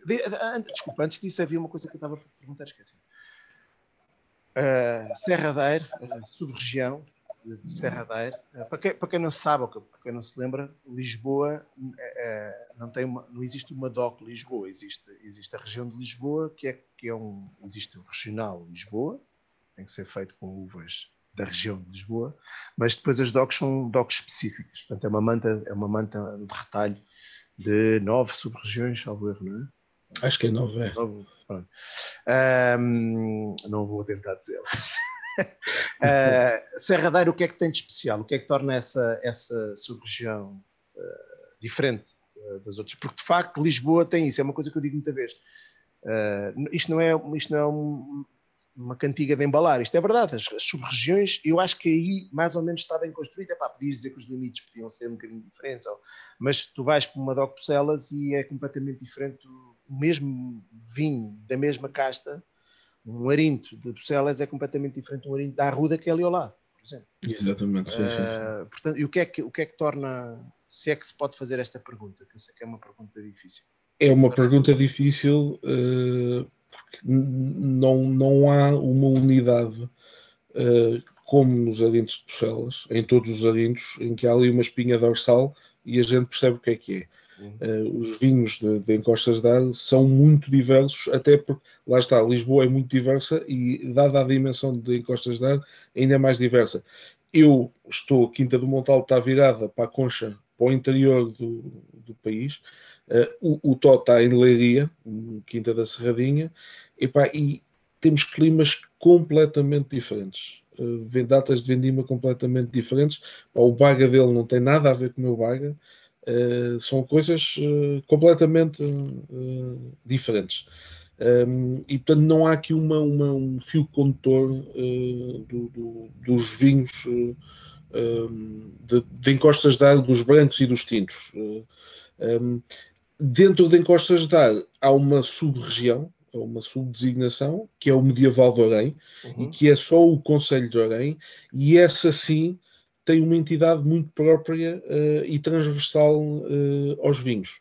Okay. Um, brancos, uh, normalmente de forte graduação, portanto, o que era tradicional eram brancos de muito, muito grau alcoólico, quase tudo Fernão Pires, 99% do encepamento branco uh, de Orém é, é, é Fernão Pires, mas é um Fernão Pires muito engraçado, porque apesar de ter graus bastante elevados, bem, estamos a falar com, com facilidade nas penas adegas, tu tens brancos com 14,5, 15, 15,5.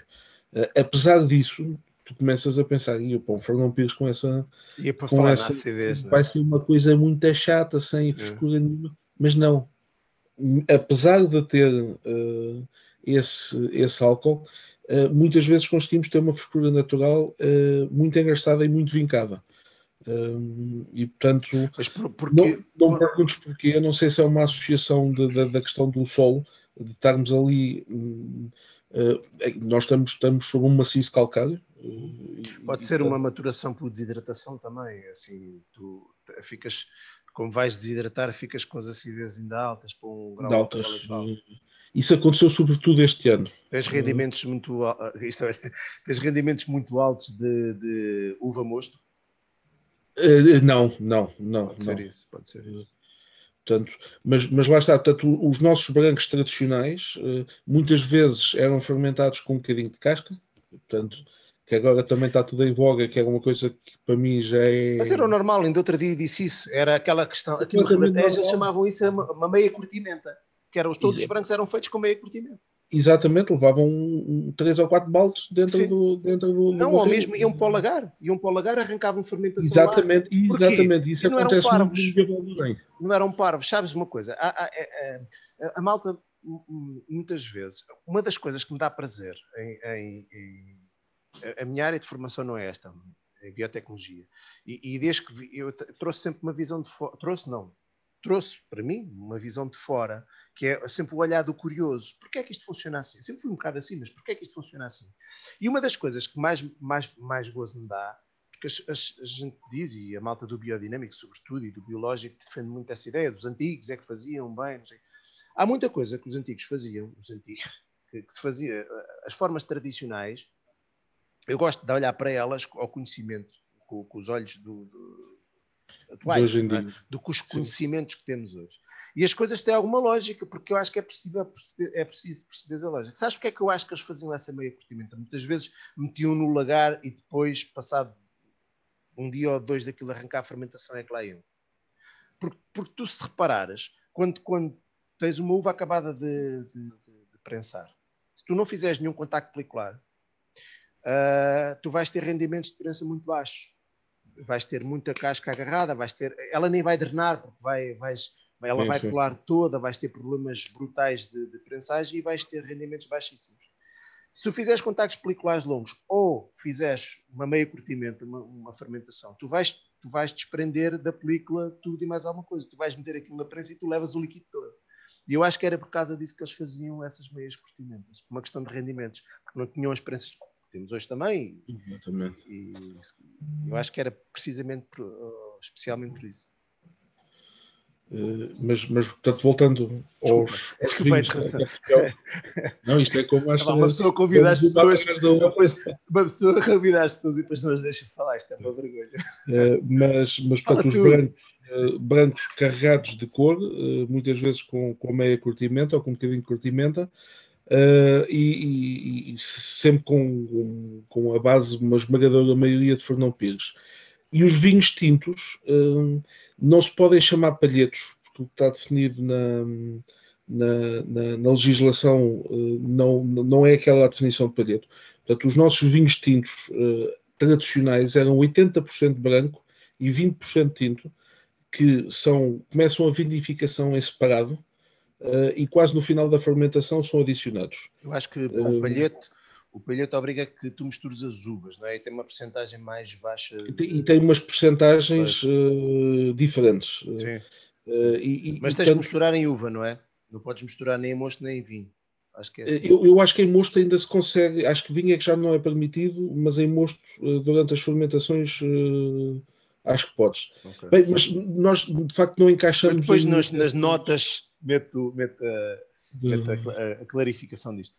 Uh, e, e, portanto, é um processo de vinificação completamente à parte. Uh, nós, nós conhecemos uma, uma, uma pequena uh, vila, uma pequena zona perto de Madrid que faz este tipo de vinificação, igual, igualzinho ao que nós fazíamos, um, e não conhecemos mais casos uh, uh, no mundo. E, portanto, basicamente é o Fernão Pires, uh, as uvas são, são vendimadas, entram para a adega pela, por uma, uma janela. Espera aí, deixa-me lá, posso mostrar as imagens, não é? Sim, sim, sim, sim. Aqui vamos às Portanto, temos o, as uvas entram as uvas? sempre para a adega o, o, o Fernão Pires é, tem sempre uma, uma, uma maturação e um grau alcoólico elevado. Uhum. Uh, eu sou dos produtores de Dorém que eu estou a acabar as vindimas e estão todos os outros a começar.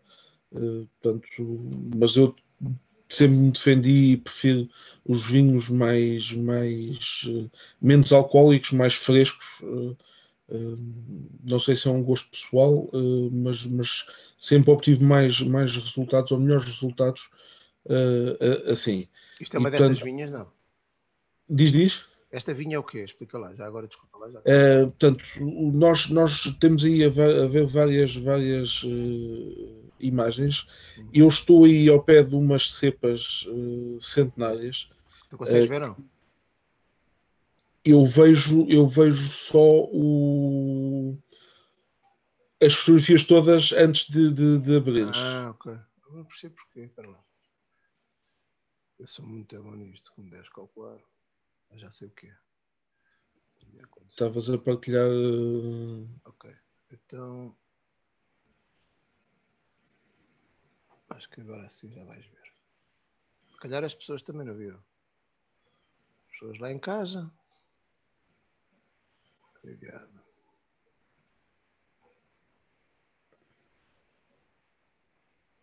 Vê lá. Agora já vês? Sim. Okay. Isso uh, estou eu ainda este mês uh, ao pé de uma, de uma vida extraordinária.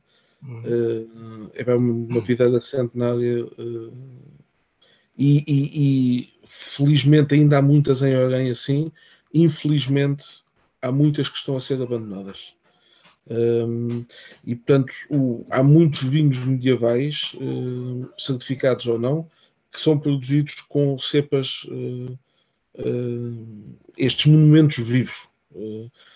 são muitas parcelas, com poucas cepas, uma densidade baixa, não um, pelo critério de plantação, mas porque já há muitos espaços que estão desocupados e não foram sendo replantados uh, com muitas árvores de fruto no meio, as oliveiras, as pereiras uh, e por aí fora.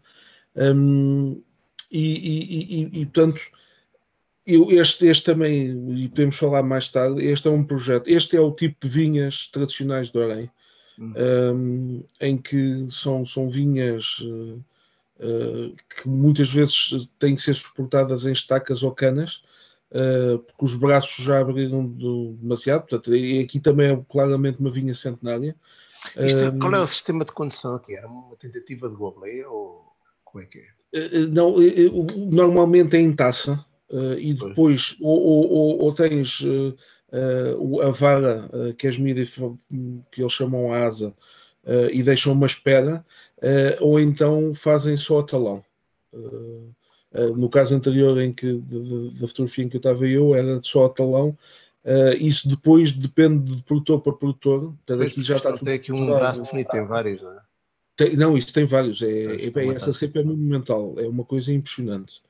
Um, mas há várias assim. Uh, e, e, eu comecei com um produtor de, de, de Orem, o Luís de Souza e a família, uh, e com os importadores ingleses a fazer um vinho só destas vinhas. Uh, portanto, eu estou aqui a fazer ponte entre uh, os produtores, quem tem as cepas e, e, e o, os interesses no mercado, um, e, e, que é um projeto que é o Uncondemned, que são vinhos que estariam, ou vinhas que estariam condenadas a morrer uhum. se estes vinhos não existissem. Uh, portanto, Mas estes vinhos, estes vinhos, desculpa lá, depois eu, eu, a culpa foi minha. Pois, este não tem nada vinhos, a ver com o medieval. Estes vinhos são, são vinhos no, normais, entre aspas, é? é? É um vinho tinto e um vinho branco uh, ou um, um, vinho palheto e um vinho branco uh, que vem destas, destas vinhas centenárias. Quer provar isto? Uh, mas, mas, já existe no mercado? nacional não, porque estamos a exportar tudo, mas depois. Tens-me guardar duas garrafas. Com muito carinho, eu, eu faço-te chegar uma. Não, eu tenho que ir entregar vinho, pá, portanto. e, e, e, portanto é, é um vinho, é, são, são vinhos engraçados, uh, com, com muito pouca intervenção enológica, um, e portanto estamos a fazer o trabalho de tentar salvar estas vinhas. Bem, vamos, vamos, vamos ficar a saber se este, se este podcast é ouvido ou não, porque agora vais começar a receber mensagens de pessoas a pedir vinho. Uh, não, mas isto é, isto é uma parceria com a Portuguese Story, que é um, um importador que eu tinha em Inglaterra, que, que nos veio visitar, ah, eu fui-lhe mostrar essas, essas vinhas e os gajos ficaram doidos uh, e, e queriam mesmo.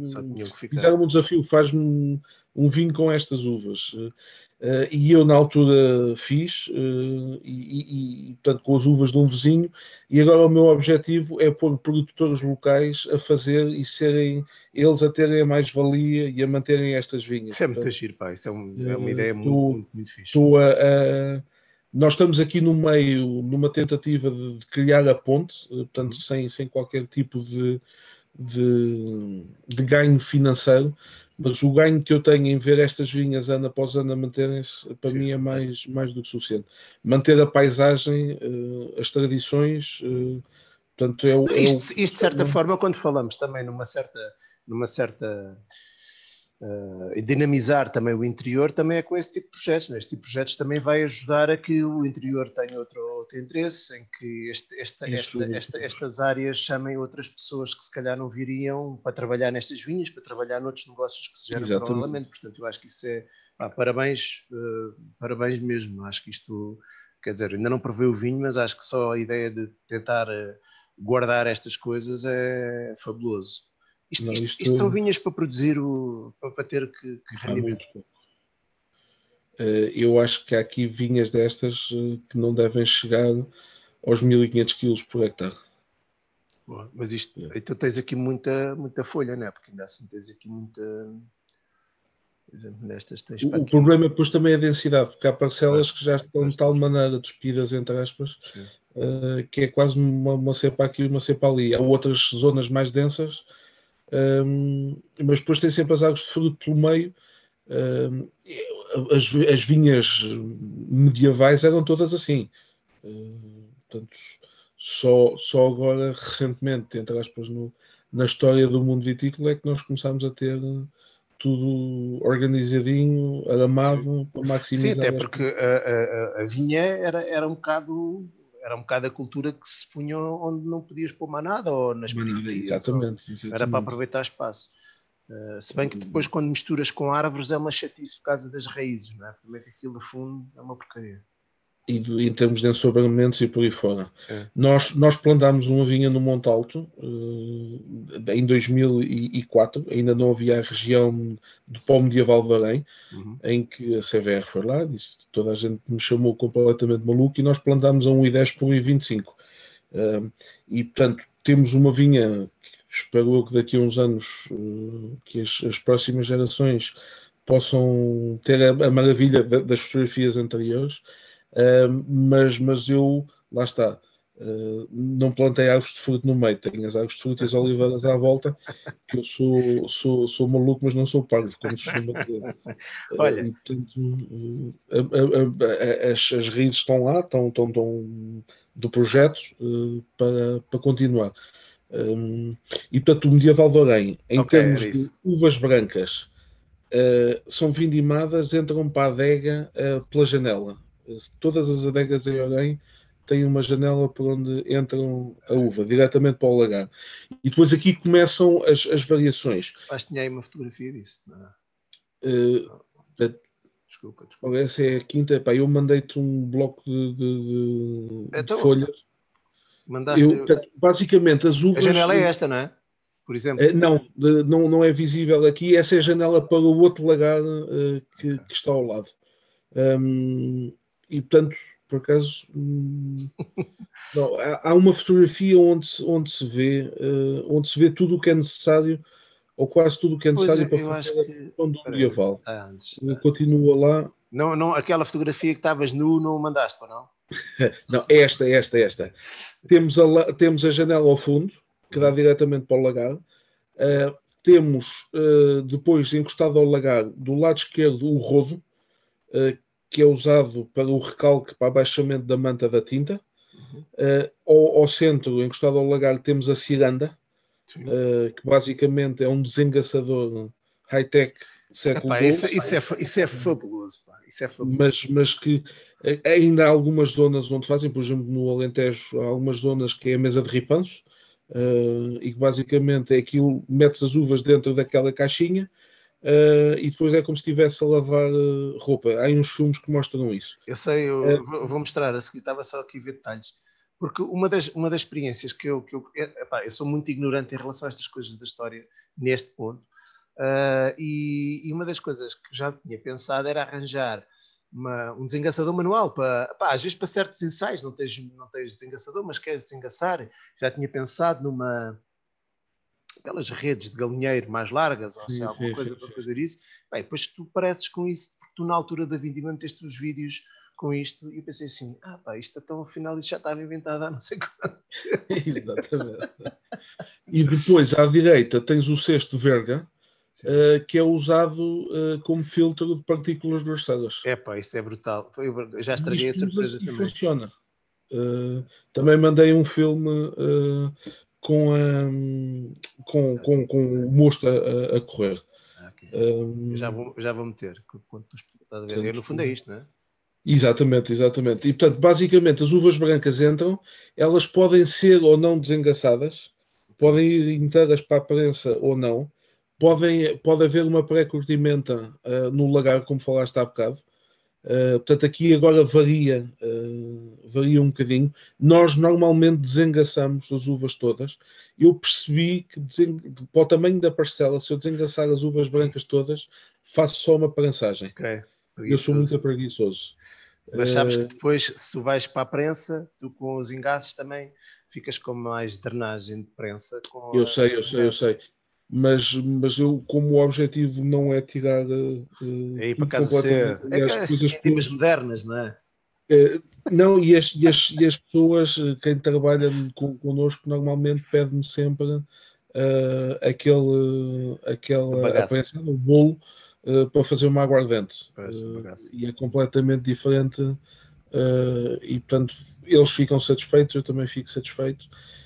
e faço só uma prensagem e, e, o mosto, como nós também não queremos também uma prensagem muito agressiva, uh, é, é, mais do que suficiente. Uh, uh, e, e, portanto, nós desengaçamos a uva branca, é posta dentro do, do Mas mesmo, mesmo a uva branca, quando, quando desengaças, é da mesma maneira?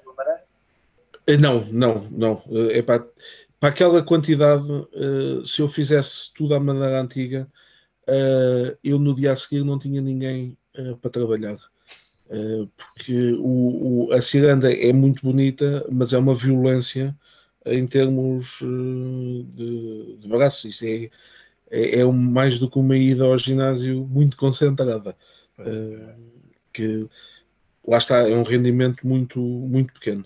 E portanto, nós desengaçamos a, a, a, uva branca, ela é posta dentro do. Nós conseguimos encaixar um desengaçador mais moderno logo à entrada do, do, do lagar, desengaçamos a uva branca, é posta dentro do, do cincho, é prensado, o mosto uh, vai, sai do lagar uh, pelaquela bica, onde nós pomos o cesto verde uh, e onde ficam retidas as partículas grossadas.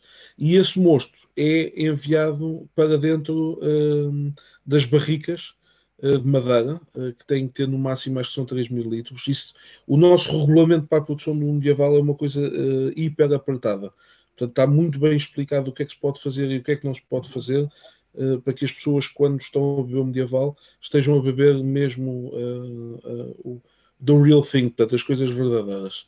Um, aqui tens a prensa, não é? Exatamente. eu, quando cheguei ao Montalto, já não tinha as prensas antigas. portanto, nós andamos sempre na vanguarda da tecnologia e há coisas que, que, que já lá não estavam. e, portanto essas são as barricas, neste momento já estão umas mais, mais ligeiramente maiores e mais modernas. Um, e, e, e portanto, elas são cheias até 80% da capacidade. E a fermentação. Uh, depois vamos apanhar as uvas tintas de, de, forma espontânea, portanto, não usamos leveduras. Uh, uh, portanto, aliás, neste tipo de vinhos nem faria, nem faria sentido uh, estarmos a usar leveduras de, pacote vindo, vindo de fora. Uh, as uvas tintas são, são vindimadas, são trazidas para a adega e são desengaçadas para dentro de dornas, uh, ou de madeira, ou de, de plástico. O, o, mais comum hoje, infelizmente, é o plástico. nós também já temos dornas de madeira, já começámos a usar. Um, e, e portanto, está aí a dorna e, e compomos a ciranda. Portanto, as uvas são postas nessa caixa uh, e, e, depois é empurrar as uvas para baixo uh, com, como se estivéssemos a lavar roupa. Deixa-me ver, se consigo, deixa ver se eu consigo pôr o vídeo. O vídeo. Porque a casca e o sumo passam entre o ripado uhum. e o engaço fica na parte de cima. É, lá. Vê lá se. Estás a ouvir? Não. Eu só vejo, continuo só a ver a, a fotografia. É? Então, mas espera aí. Vamos ver se as pessoas lá em casa conseguem ver. Ok, já percebi aqui. Uh, pedimos desculpa às pessoas lá em casa, se já viram a primeira vez, vão ver a segunda vez. Por acaso isto eu já devia ter experimentado. Agora, agora já vês, não vês o filme? Agora já vejo. Tens de fazer isso. O som é muito giro, pá. É mesmo de, este som é mesmo da uva a arrebentar, não é? Exatamente. E, portanto, como podem ver, uh, é, é, empurrar as uvas para baixo. Tu aqui tens uh, aqui, isto leva um cesto, 20 quilos.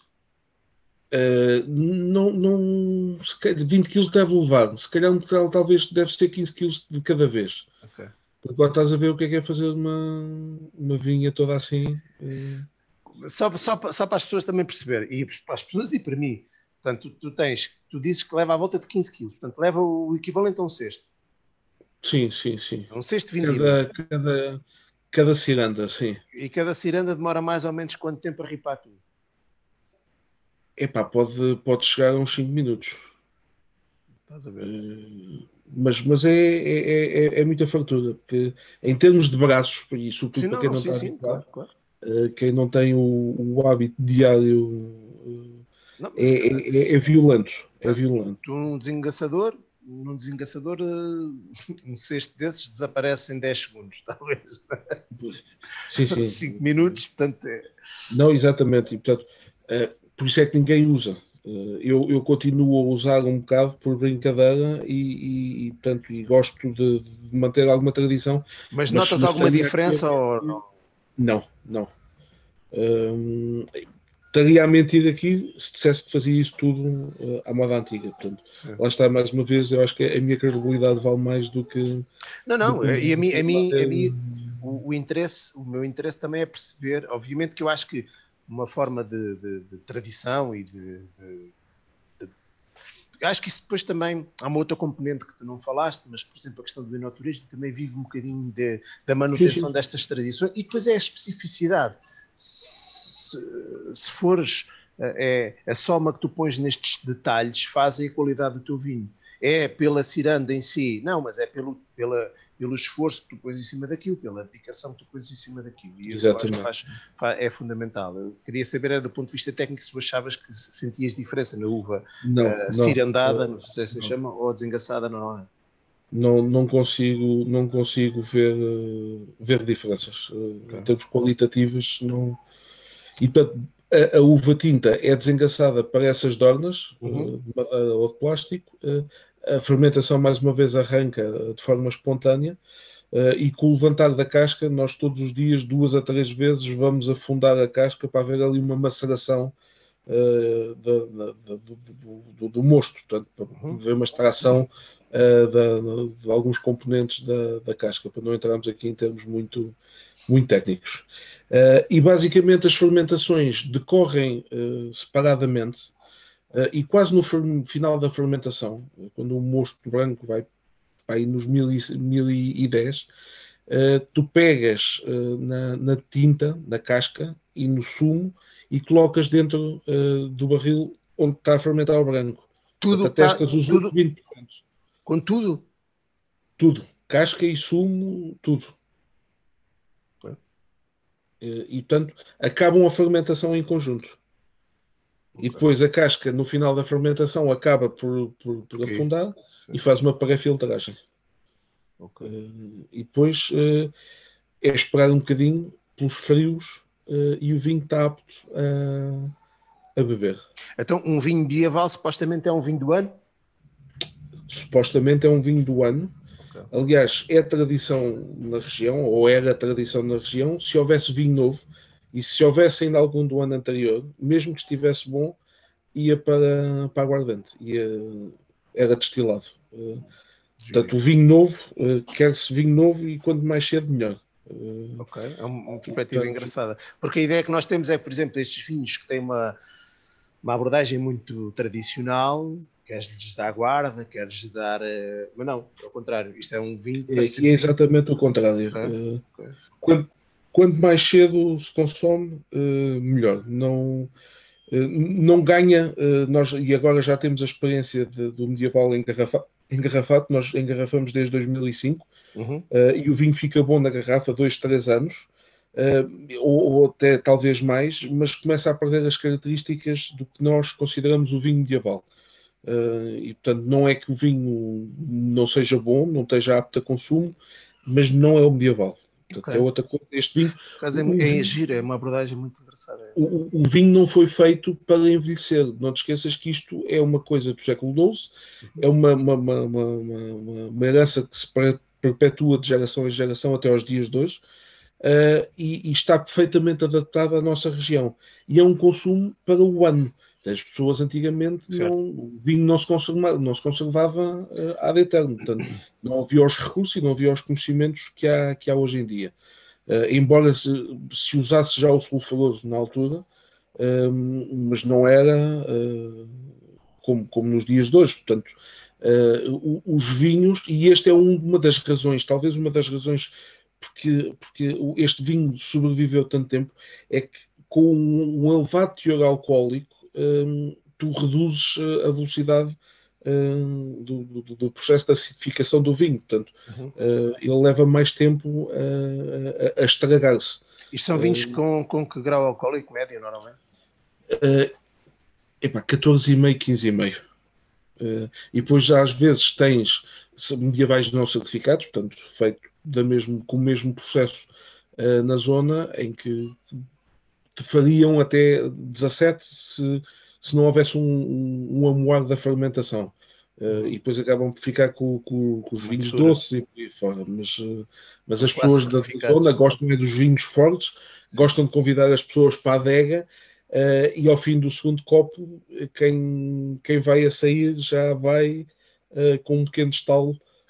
as pessoas gostam disso. Portanto, aquele, mas diz-me uma coisa: é, é a questão do, do, do ser o é, é, nunca tinha, não era um tipo de vinho que eu conhecesse, não estava minimamente familiarizado com o processo.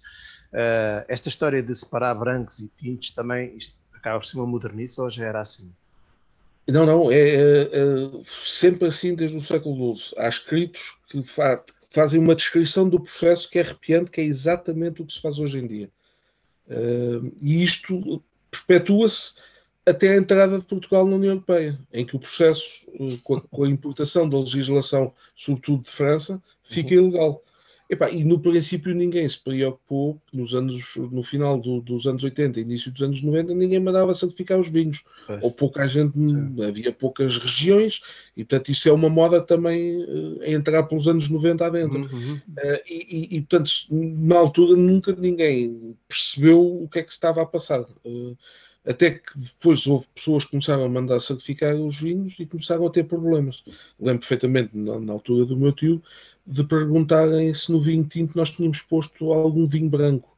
E o meu tio disse: não, exatamente ao contrário, eu pus 20% em cima do branco. Aí foi um escândalo. Uh, e a partir daí começámos a ter problemas. Mas, sabes, eu estou a ouvir e, por exemplo, eu estou a pensar assim: eu sou um profissional do, do meio e sou extremamente ignorante. Só não sou inteiramente ignorante. Não sei se eu já, já tinha ouvido falar no medieval de Orei antes de falar contigo, por exemplo. Uh, há tanta coisa que nós, que nós devíamos preservar, até, até embido nesse espírito de contrariar um bocado essa destruição que se foi feita, esse património que nós temos que guardar. Uh, esses escritos que tu falas, esses escritos são facilmente consultáveis, estão, estão eu depois posso te enviar, eh, na altura quando se andou a fazer a, a criação, de, nós criamos um doc eh, só para nós, para o Medieval Além, uhum. depois havia as guerrilhas eh, com a CVR e com o IVV, nós criamos uma coisa única, exclusiva para nós e proteger, e proteger mesmo no sentido de não haver uma, uma banalização do conceito ou um, um avacalhar, entre aspas, eh, e peço desculpa pela expressão, mas um avacalhar da, da, da situação de quererem fazer um rosé uh, e, e, e chaparem-lhe a marca medieval de Arém. Uh, porque a marca e a história em si uh, vendem, mas nós, quando damos depois o produto ao consumidor, temos que lhes dar, de facto, a, a coisa verdadeira. Portanto, o, não, não, não podemos ir por um, por um, caminho de termos uma, uma coisa gira e queremos preservar e depois enfiamos uh, uma coisa barata de fazer e até pode ser boa. Isso vai sempre é acontecer, o... mesmo em Orem. Eh, pois, nós, nós temos feito um esforço para que isso não aconteça uh, e temos, uh, temos, temos uma, uma, legislação muito restritiva e que se calhar é penalizadora, sobretudo em alguns aspectos é penalizadora para, para os produtores da região. Uhum. Uh, nós levamos muito tempo para ter a nossa região, ou ter o nosso vinho, uh, o que levou a que muitos produtores desistissem uh, a meio da luta. Nós começámos no início dos anos 90 e só em 2005 é que temos a região. portanto, havia mais de 3 mil pequenas adegas em Orem, e hoje não deve haver em funcionamento mais de 500. Mas não certificam todas, não é? portanto, foi tudo à vida. E depois, embora a CVR, em alguns aspectos, sobretudo com o Vasco Cavilés, ele percebeu o vinho uh, e vestia a camisola também do Medieval de Orem, uh, mas depois havia coisas que não faziam sentido em termos de agravamento das taxas de certificação. Uh, tu pagas o mesmo por mandar certificar 250 ou 500 litros ou um milhão de litros. Uhum. Portanto, e, e, um custo de, de 100 euros de, de, certificação de um vinho para um pequeno agricultor pesa muito. E, e, portanto, sei. mas, mas, mas, tu não mandas certificados em 250 garrafas, embora sejam pequenas produções, mas em termos percentuais tem, um, tem um, é uma, uma ah, 200, não, o menor é, são 1800. Há produtores que iriam produzir 250, 500 litros. Uhum. Uh, portanto, uh, o custo da certificação é, é, é, é alto. Uh, e, depois, e depois há a questão da problemática de, da rotulagem, todos os processos de certificação é, são chatos e até se entrar no processo e uma pessoa mentalizar-se que tem que cumprir aquilo, uh, anda sempre a tirar ao ar uh, e a insultar toda a gente e Isso também é verdade. contra o sistema, um bocado a, a, a calimero. eu é, também já passei por essa fase, já me passou. Mas é típico também do ser humano, eu acho que é. Sim, sim. Eu, há 20 já não mando o certificado na CVR porque eu sei que vai dar as nada, portanto não vale a pena. Não, Uh, os outros vão, o medieval de Orem obrigatoriamente tem que ir, um, ehm, e, e, portanto, até entrar ali no esquema da máquina, uh, para não, não ser triturado, entrar na máquina sem ser triturado, uhum. uh, leva sempre tempo, e, pá, e a maioria dos produtores não tem o know-how, estamos a, falar, a falar de pessoas envelhecidas, Pá, sem acesso à internet, não, não sabe, eles sabem produzir vinhos maravilhosos, Uh, mas depois tudo o resto do, do engarrafamento e de, de, meter no mercado e por aí fora, uh, falta-lhes essa componente. Uh, e portanto é um, também um dos fatores que nos leva a ser hoje a ser não conhecidos no, no mercado. Eu ia te perguntar isso, não é um vinho que se vê por aí, uh, a nível... Nós temos feito, nós temos feito, aqui do Montal tem feito um trabalho, não só daquela questão do, do, do, do salvar as minhas velhas, mas nós, em termos de medieval Além, uh, eu também encaixei à família uh, que tínhamos que fazer os preços mais competitivos possíveis para espalhar pelo maior número possível de pessoas para dar a conhecer e para tentar trazer outros produtores por arrasto.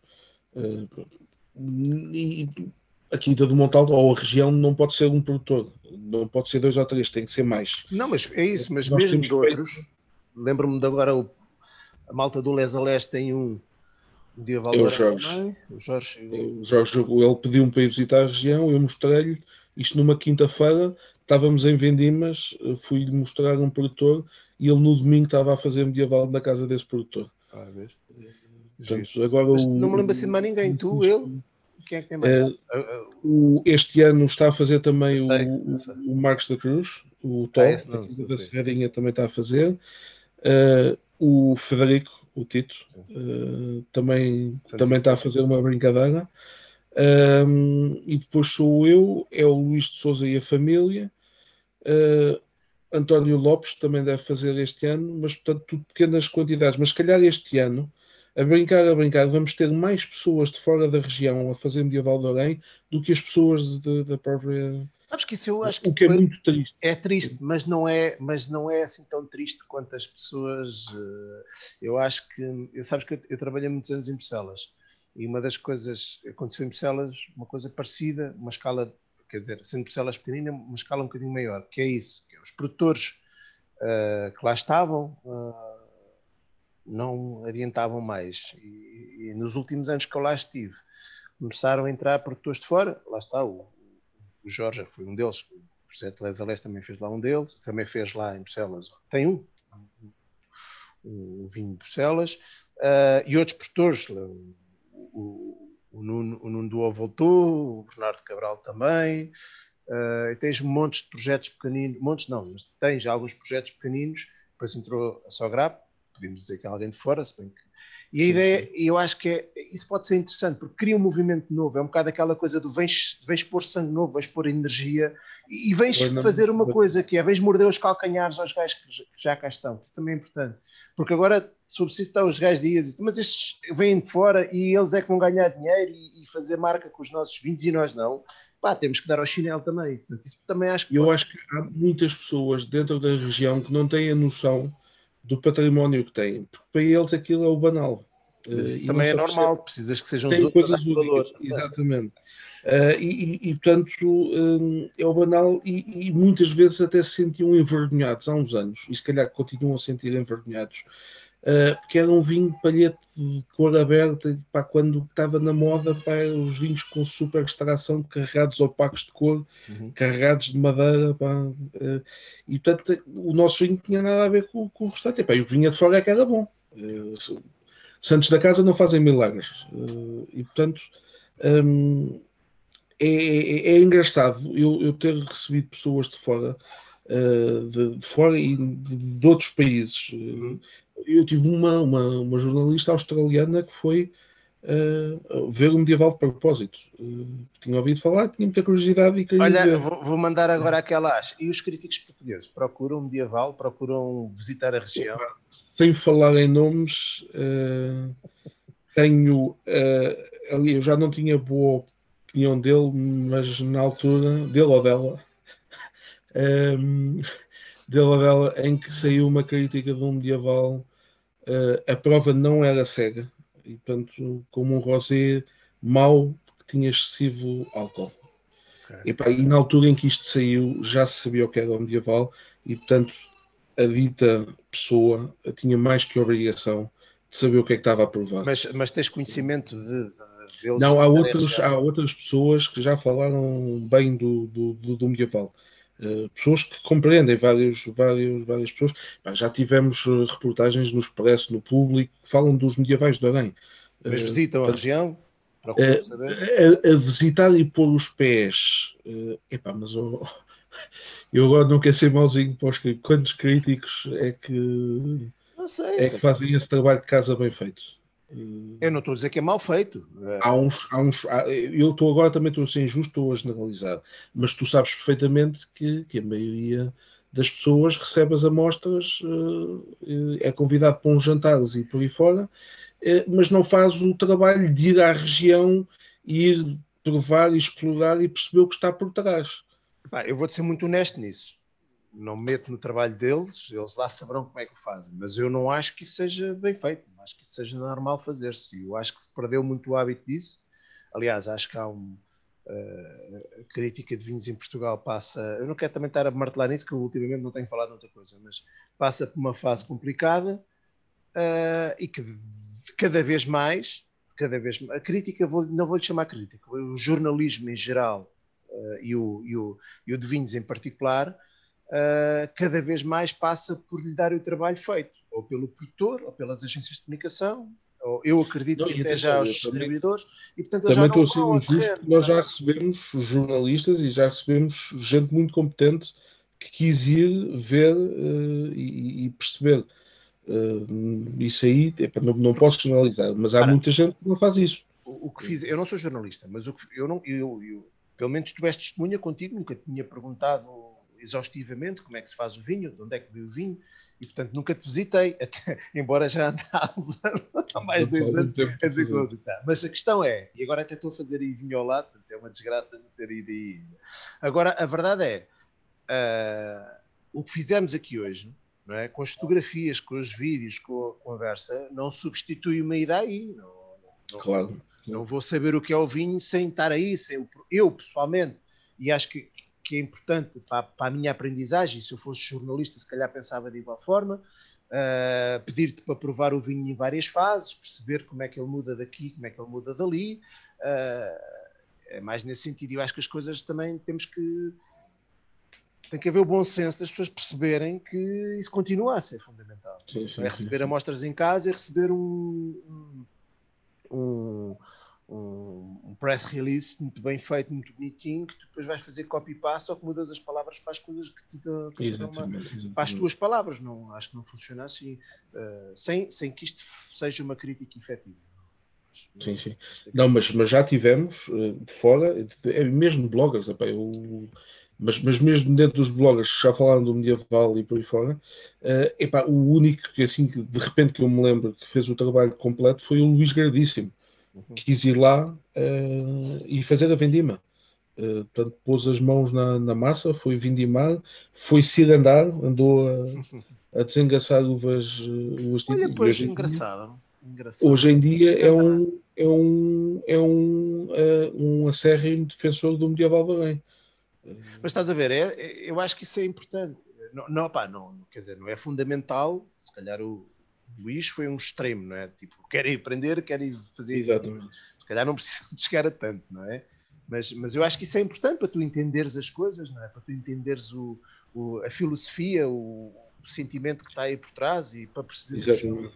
Ah, acho que isso é engraçado. Agora estavas a falar só uma parte. Há uma expressão, eu não sei se isto é um regionalismo, se calhar o não é. O cirandar. O cirandar, o cirandar é tipo andar sem norte, o que é que andas aí a fazer? Andas a ir andar por aí, o que é que andas a vem de... Provavelmente, olha, é uma, uma, uma questão para pesquisar. Não? Se calhar vem dessa coisa do ou então se calhar não tem nada a ver. mas é uma, é uma das coisas que eu vou pesquisar. A minha mãe, a minha mãe dizia-me isso muita vez. Eu nunca parava. Hum, é, pá, anda só aí a se ir andar de um lado para o outro. Muito bem, muito bem. Mas, mas depois acabamos, e, e avançando aqui um bocadinho na conversa, na, na questão do, do medieval, vai longo. Este, este método uh, único, que isto é, é uma coisa mesmo única, uh, dá vinhos um, estupidamente complexos, uh, porque tu, quando estás a provar, não sabes se estás a provar um branco ou um tinto Uhum. Nos anos em que o medieval é perfeito, há aqui um equilíbrio entre as características do branco e do tinto. Primeiro tens o sobrematuramento do, do, do Fernão Pires, uh, com aquela fruta toda de polpa amarela, uh, aqueles aromas típicos do Fernão Pires, uh, e depois que é casado, batizado com a trincadeira. E tem que ser estas as duas castas, é sempre Fernão Pires é. e trincadeira com a frescura toda, aquela fruta vermelha que a trincadeira lhe dá, os morangos, eh, aquela fruta toda fresca. Epá, eu fiz, esta, eu fiz, esta combinação. Sabes que eu, eu, gosto muito da trincadeira e para mim é a casta do Ribatejo. Uh, há quem diga que ela é do Alentejo, mas eu acho que a casta a tinta do Ribatejo acaba por ser a trincadeira. Se calhar vão classificar, mas uh, pá, o Castelão omnipresente, não é? Mas uh, o... eu fiz um, uma trincadeira com, com, com, uvas da encosta do Sobral. Epá, e, e, eu estava habituado às trincadeiras, sobretudo, uh, eu lembro-me muito bem das, das trincadeiras do Tejo, aqui mais na Lesíria, até aqui na zona de Almeirim, sobretudo as, as que eu conhecia melhor até eram as da, da Alorna. Que eram pá, vinhos uh, com algum corpo, com alguma estrutura, que, mas, mas sempre, para mim, a, a trincadeira é sempre uma casta fresca, que é uma coisa que eu gosto. Pá, e esta surpreendeu-me pela positiva, muito, muito menos encorpada, muito mais, muito mais aberta, até de cor. Sim, sim, sim, uh, essa fruta que tu falas, muito evidente, uma fruta vermelha, mas muito acídula, muito, muito forte. Epá, fiquei surpreendido uh, ainda mais do que estou com muitas expectativas em relação. Ele agora está extremamente reduzido. Espero que seja uma fase. Mas, não, mas esta, esta mistura entre o que poderia ser um branco chato de Fernão Pires uhum. com, com, com esta mistura da pequena quantidade da, da tinta, da, da, com a casca, eh, dá-lhe espevito, portanto, dá-lhe ali uma, uma a acidez toda, a frescura, uhum. uh, e portanto é esta, esta, esta combinação é única e ao princípio até se pode estranhar, pá, mas depois entranha-se. E, e, é um vinho muito gastronómico. Uh, e, portanto, e, todos os pratos com, com muito azeite, uh, que são pratos normalmente muito complicados de, de, de, de casar com, com, com, com, os vinhos, é para o medieval vai lá e limpa aquilo. É uma coisa impressionante. Engraçado isso. Engraçado e, portanto, um, são poucos os pratos uh, com os quais eu não recomendaria um, um, um medieval. Agora fiquei cheio de vontade de ver isso. Do branco, do tinto, um, é, é, aquela mistura, aquelas proporções, e tem que ser 80% de branco, 20% de tinto, uh, e é uh, 80% de, de, tem que ser Fernão Pires e Trincadeira. Uh, e quando foi feita a região, foi feito um trabalho uh, pelo António Lopes e pelo Marcos da Cruz Pai, que fizeram um levantamento das vinhas velhas, um, e, bem, e 99% das vinhas velhas eram eram uh, brancas, eram Fernão Pires, e dentro das velhas uma esmagadora maioria era Trincadeiras. E daí por isso ter selecionado estas duas, okay. estas duas castas. Eu tenho vindo um, a, a, pedir que se faça um, um, um estudo um, de, de, meter mais algumas, algumas castas tintas. Uh, uh, ainda não surgiu, eu também já podia ter feito essa experiência uh, por mim só, mas, mas não, não, não tenho tido tempo. nós vamos sempre com muitas ideias para as vindimas e depois no stress do dia a dia da vindima há muita coisa que acaba por, Sim, é um facto. Por, por nos passar, por nos esquecermos timing falhou, eh, é, é sempre é sempre um são momentos uh, engraçados. Eh, Olha, uh, e, e portanto, esta é a imagem do, do medieval acaba por ter esta cor, cor, esta cor é a cor é a cor que ele costuma ter. É uma cor. É, é, é a fotografia, a, a fotografia a, a, está a abrir um bocadinho, mas é um rosé, é um rosé à portuguesa daqueles sem de sangramento, mas sem, sem, sem levar o carvão para lhe tirar a cor. Uh... ou frio nas uvas, ou frio nas uvas. Olha que eu fiz, eu fiz hoje, este ano fiz uns sem cor, praticamente foi só com frio. Verdade? Palavra de Está bem, está bem, está bem. Não, eu não tá estava a contar, até quem, quem conhece os meus rosés sabe que eu não sou de fazer eh, rosés sem cor. Eu gosto de rosés com cor. E portanto fica sempre uma cor de morango. Uh, e que lá está, portanto, as pessoas acham, olham para o vinho, julgam que é o vinho, é um vinho aberto, ligeiro, eh, e depois não é. E, e, e nos anos perfeitos, apesar de eles terem sempre muito álcool, o equilíbrio uh, esconde o álcool. Uh, e, e, pronto, as pessoas bebem um, dois, não, não é aqueles vinhos enjoativos, portanto é um vinho goloso, uma pessoa está sempre a bebericar um, e pode acabar. Está sempre a gostar.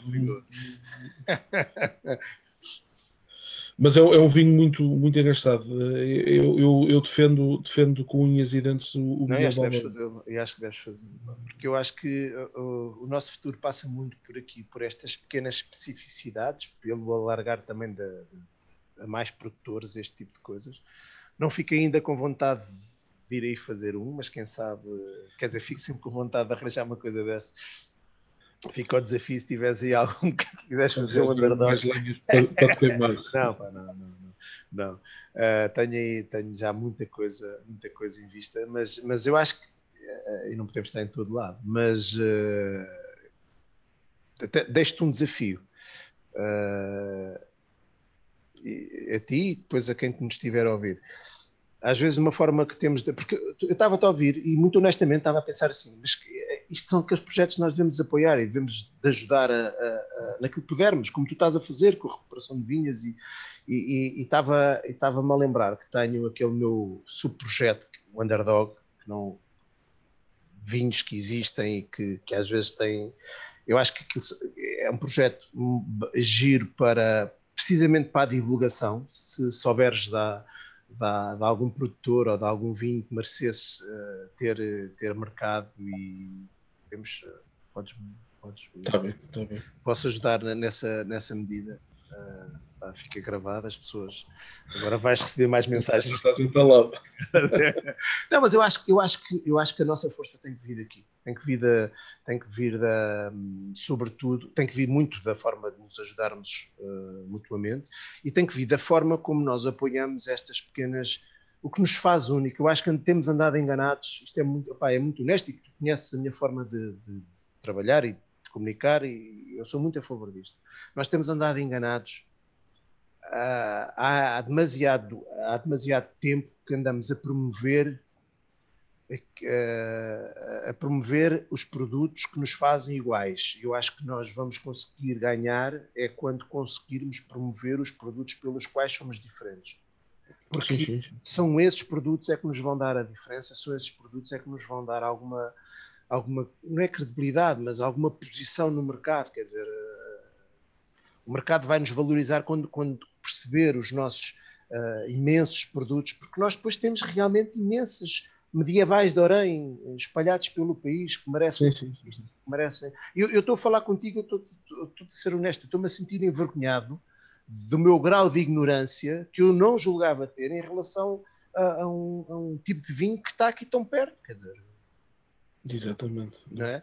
Não, e, e outro era muito conhecido. Orém não tinha dificuldade em vender os vinhos uh, até meio dos anos 90. Uh, eh, se calhar finais dos anos 90.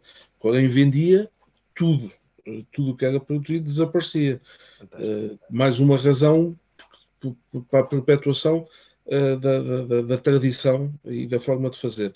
Agora, com a entrada dos anos 90, primeiro é, há uma alteração do, do, do paradigma do, dos mercados, como é que isto funcionava, e daí o meu tio não ter apanhado o, o comboio, entre aspas, uhum. um, não, não percebeu, uh, ou percebeu que as coisas estavam a alterar, mas não se conseguiu adaptar a essas alterações. Um, e, e, e, e, portanto, os primeiros vinhos tintos produzidos no Monte Alto com 100% de uvas tintas é no início dos anos 90, eu acho que é 91. Uh, eh, o resto, para nós, um vinho tinto era o palheto, o medieval de Arém. Uh, portanto, não. É, é, é, é estas alterações uh, tão, tão, tão, tão a ocorrer tão depressa uh, que eu tenho medo, honestamente, tenho medo que o medieval se perca uh, e fique triturado no meio desta, deste mundo, desta selvageria que é hoje em dia. Uh, porque eu, eu, sozinho não consigo levar. Uma, um produtor não faz uma região. Há quem diga que sim, mas eu continuo a acreditar que não. Uh, e, e, tenho pena que esta identidade se perca. Eu nós acho, acabamos eu, eu acho que estás, estás a ver. Desculpa, diz. Nós, nós exportamos 99% do, da produção do medieval da Além. Eh, porque nós vamos às feiras, apresentamos uh, e, pá, e, as pessoas uh, percebem a diferença e querem. Mas cá, cá não consegues, porquê? Ou não queres, ou não consegues, ou não são, há... São muito poucos os sítios. Eu, por exemplo, eu neste momento está tá a produção de, de... Ora, nós estamos em 21, portanto a produção de 20 vai entrar em breve no mercado, a 19 está praticamente esgotada. As únicas pessoas que têm vinho agora para venda é o Bruno Antunes, o Wineman, uh, e o corte inglês. Eu vou meter uh, aqui o. Portanto, eu acho que não é possível encontrar. Uh, peço desculpa se alguns dos meus clientes ainda têm o vinho, mas à partida não deve ter. Um, e, e, portanto, mas, mas não é fácil uma pessoa chegar a um restaurante ou chegar a. Porque uh, os restaurantes normalmente é a ditadura do Alentejo e do Douro uh, e não, não, não saem dali, nem sequer fazem um esforço para sair. Eh, mesmo a esmagadora maioria dos restaurantes da, da zona, eh, à exceção de dois ou três, eh, não tem. Eu, eu, normalmente, quando vou a um restaurante e, não me conhecem na região, tento sempre entalar os restaurantes, sempre com a mesma conversa. Então, e vindos aqui da zona, o que é que tem? e só por duas ou três vezes é que metia viola no saco. Uh, tudo o resto uh, não tinham. E nem sequer fazem o esforço para ter ou para divulgar. Portanto, vão sempre... Tu achas que a restauração é a chave da mudança? Ou seja, nós sabemos que o mercado nacional tem essas dificuldades, acaba por não, não ser tão receptivo uh, aos nossos produtos. E tu, acha, tu achas que a restauração é a chave ou uma das chaves dessa mudança? Ou... Eu, eu acho que não é a chave, mas a restauração tem obrigação e tem alguma responsabilidade para defender os produtos regionais. Uh, eu, eu, tenho muita filosofia, ajuda o teu vizinho, o teu, o teu vizinho ajuda-te a ti. O problema é quando tu, quando tu assentas essa necessidade em fatores morais, uh, estás a perceber a ideia de eles têm obrigação moral, está bem, eles têm obrigação moral, mas tinham que ter mais. Faz-me lembrar a história do, do quando começaram a aparecer os, os, os eletrodomésticos com, com maior. Uh, com maior eficiência energética, não é? E pá, nós temos uma obrigação moral para. Epá, tá bem, mas é mais, é mais caro vou comprar o nível C ou D. A questão não é uma questão de preço aqui. Estou a dizer é, os gajos têm obrigação. É pá, tenho obrigação, mas tinha obrigação moral, mas eu até vivo bem, até durmo bem sem fazer isso. Não tenho, não tenho problemas. Mas eh, eu, eu, tenho a filosofia ajuda o teu vizinho, uh, que o teu vizinho uh, vai-te ajudar. Uh, não é o caso, porque eu normalmente contrato, tento dar sempre prioridade às pessoas da região e a região praticamente não compra vinho. É ridículo a quantidade de vinho que eu vendo, não só do medieval, mas todos os outros ali na, na zona. Não, pá, é, é, absolutamente ridículo. aliás, nós, nós exportamos 80% da produção e portanto nem, nem, nem, nem em Portugal mas uh, isso, mais na, mas isso também não é por exemplo tu achas que ok e o esforço que tu fazes para o esforço que tu fazes internacional para vender uh, para fora é igual ao esforço que fazes para vender cá dentro dá muito menos trabalho vender para fora fazes umas feiras dá trabalho tens que andar Uhum. Uh, mas são muito mais certinhos, não, normalmente não falham nos pagamentos, não inventam desculpas, não pedem uma caixa ou meia caixa.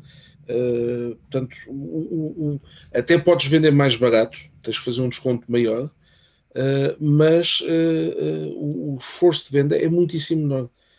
E, e, e, em termos de, de, de volumes, de, eu, eu, preferia, dentro de uma lógica de produção local, consumo local, uhum. que, que, é o que eu defendo, Uh, infelizmente eu não consigo fazer isso. Eu tenho que vender o vinho depois para fora e, exportamos quase tudo para fora. Não, a parte, nós, nós em, em agricultura biológica estamos especializados sobretudo neste segmento. Embora eu tenha clientes lá fora que me pedem para fazer, refazer a rotulagem e tirar a, a menção da agricultura biológica do rótulo. Portanto, vai com vinho convencional, eles não querem saber se é bio, se não.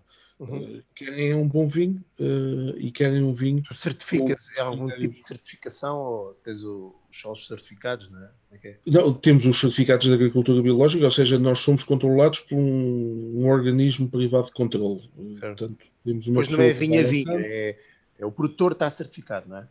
É, é, o produtor, mas, mas há um controle, pode ser vinho a vinho. Há análises feitas uh, a, a vinhos, uh, não só eh, retiradas da prateleira dos supermercados, mas também da, da nossa adega. E, portanto, é. fazem o controle da parte da adega, da vinificação, e o controle da, da parte da produção vegetal, da produção das, das, das uvas. Certo. Uh, e, portanto, estamos, estamos uh, certificados desde, desde 97 uh, e, e, portanto, mas há clientes que, que aliás, para alguns segmentos até é depreciativo uh, o, o, vinho biológico.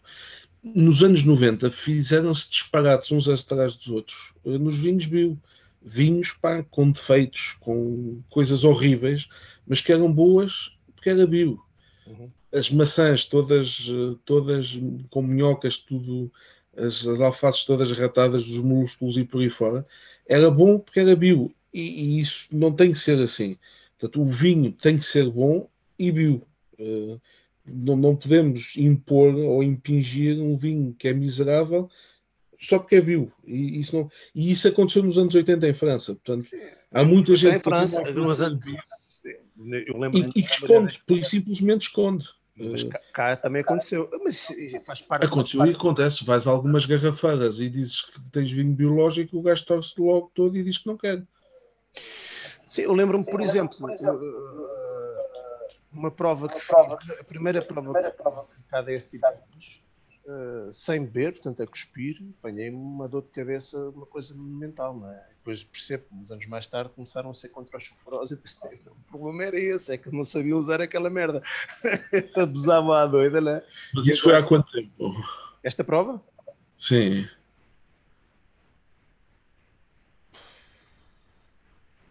Sei precisar. Uh, mas seguramente há uns 10 anos, talvez. Eu não, não quero mentir. Mas sim, está ali 2008, 2009, talvez, não sei. As coisas depois passam tão depressa que um já nem sei. Eu não quero admitir que já possam ter passado 10 anos dessa prova, estás a ver? Mas se calhar já passaram, não, não sei precisar. Ou se calhar não passaram. Mas a verdade é que as coisas têm. Isto é tudo. Nós andamos uma década as coisas têm. É recente, não é? E, e, e, vamos ser francos, esta história dos vinhos bios e biodinâmicos e não sei o quê, 5, 6 anos que tu tens assim uma coisa mais.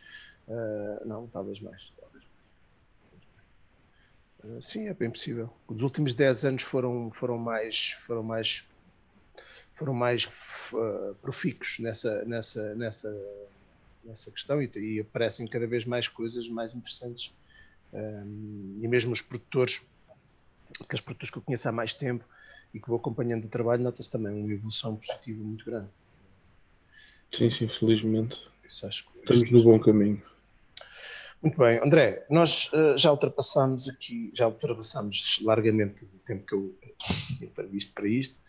Já vamos aqui, já passamos largamente as duas horas. Um, eu acho, não sei, tens alguma coisa que eu acho, que era importante ficar aqui registado também? O espaço também é teu. Se, se achares que ficou alguma coisa por dizer, não, não, eu, eu só tenho que te agradecer. Não, ainda não, ainda não vamos embora. Eu pedi-te uma ia, passar, ia fechar o assunto, ia só fechar o assunto, calma. As, pessoas, não, não, as poucas pessoas que veem isto e que veem isto até ao fim, aquele gajo está com um nível de desorganização maior do que o normal. Enfim. Não, não, mas uh, vais recomendar assim, uma... falar do medieval, acho que, acho que não. Acima de tudo, acho que é uma aposta que as pessoas devem procurar e, e devem fazer. Eu, isso é o desafio que eu deixo. É, contraria um bocado aquilo, aquilo, a tua ideia, é? a ideia de que as pessoas também não procuram. Uh, procurem mais, procurem. Uh, Diz-me só, há, assim, grosso modo, quantas marcas de medieval é que existem no mercado? De grosso modo, no mercado, neste momento, deve haver três, quatro, aí. Aliás, organizei uma prova com a Sara Med que também quis ir visitar o medieval uh, e eu disse-lhe: vamos fazer uma prova de tudo o que está no mercado. Sara é uma querida, ela é fantástica. Tinha quatro ou cinco garrafas em cima da mesa. É fácil, não é, não é difícil então. Então pronto, é uma questão de, de, de procurar. Uh, eu vou tentar também deixar aqui nos registros. Uh, Vais-me ajudar a, a, a, poder nomear quais são esses vinhos também para as pessoas provarem e vamos deixar o desafio. Eu já provei, eu infelizmente provei poucos. Uh, um dos que provei foi o teu. Eu, eu, hoje, claramente, se eu ainda tivesse aqui alguma garrafa em casa e a correr a abrir, porque fiquei cheio de vontade de, de, de, provar, de provar, não, de, de beber. Uh, e, portanto, deixo o desafio às pessoas, provem estes vinhos e falem um bocadinho mais destes vinhos. Uh, e é isso. Recomendações, o que é que tens? Trouxeste, falei-te num livro. Do livro, por acaso deste-me uh, algum trabalho que eu comecei a pensar uh, o que é que eu vou. Não, mas, mas trouxe aqui e, e, trouxe um livro da, da, da, da, área, não podia, não podia deixar de ser. Epá, aqui este, esta pequena Bíblia. Sim, sim. Essa já é a segunda edição. Esta é a segunda edição, exatamente da qual eu me socorro muitas vezes. Bem, bem. Sempre que tenho assim dúvidas existenciais, vou à procura. É, mostra o melhor que não, ele não ficou bem enquadrado. Aqui o Tratado de Viticultura. De Tratado de Viticultura. Uh, e que fala de, de, muita coisa com a profundidade que Sim. deve ter.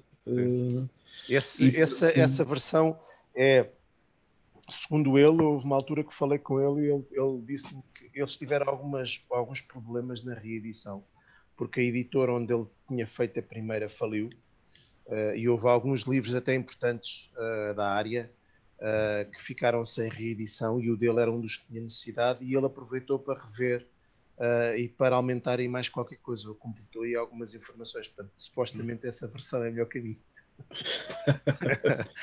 Não, mas é, é, um livro, é um livro que, pá, que tem, tem, tem imensa informação. Uh, uh, ele desde, desde sempre uh, entendeu o Sol como uma entidade viva e, e portanto percebeu isso.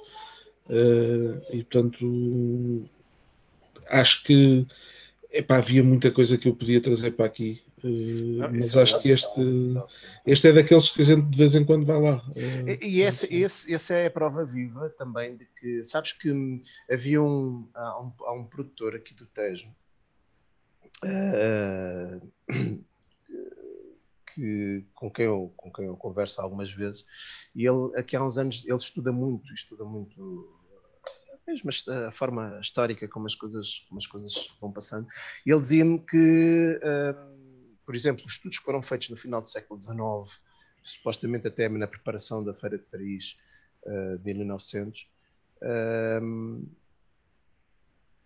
poderiam ter feito muito mais pela agricultura em Portugal, nomeadamente até na, na questão da, da, vitivinicultura, e, e, esta nossa mentalidade de rejeitar sempre quem tem mais conhecimento, rejeitar o conhecimento, estar sempre a valorizar o que é dos outros e não é nosso, uh, que, que, fez com que essa informação ela não se perdeu toda, mas perdeu-se alguma e a que não se perdeu não é não foi utilizada, não, não, não foi não foi não foi uh, e temos muito esse síndrome de o que vem de fora é que é bom.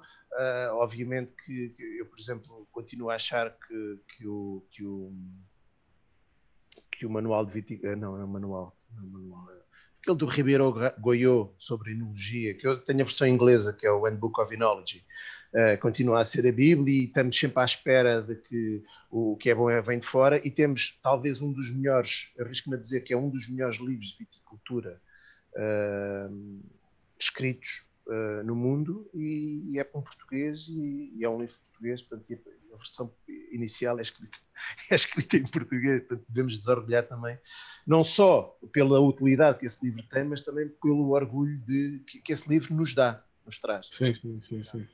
E acho que agradeço também por teres escolhido esse, esse livro. E pronto, olha, resta-me agradecer muito a tua presença.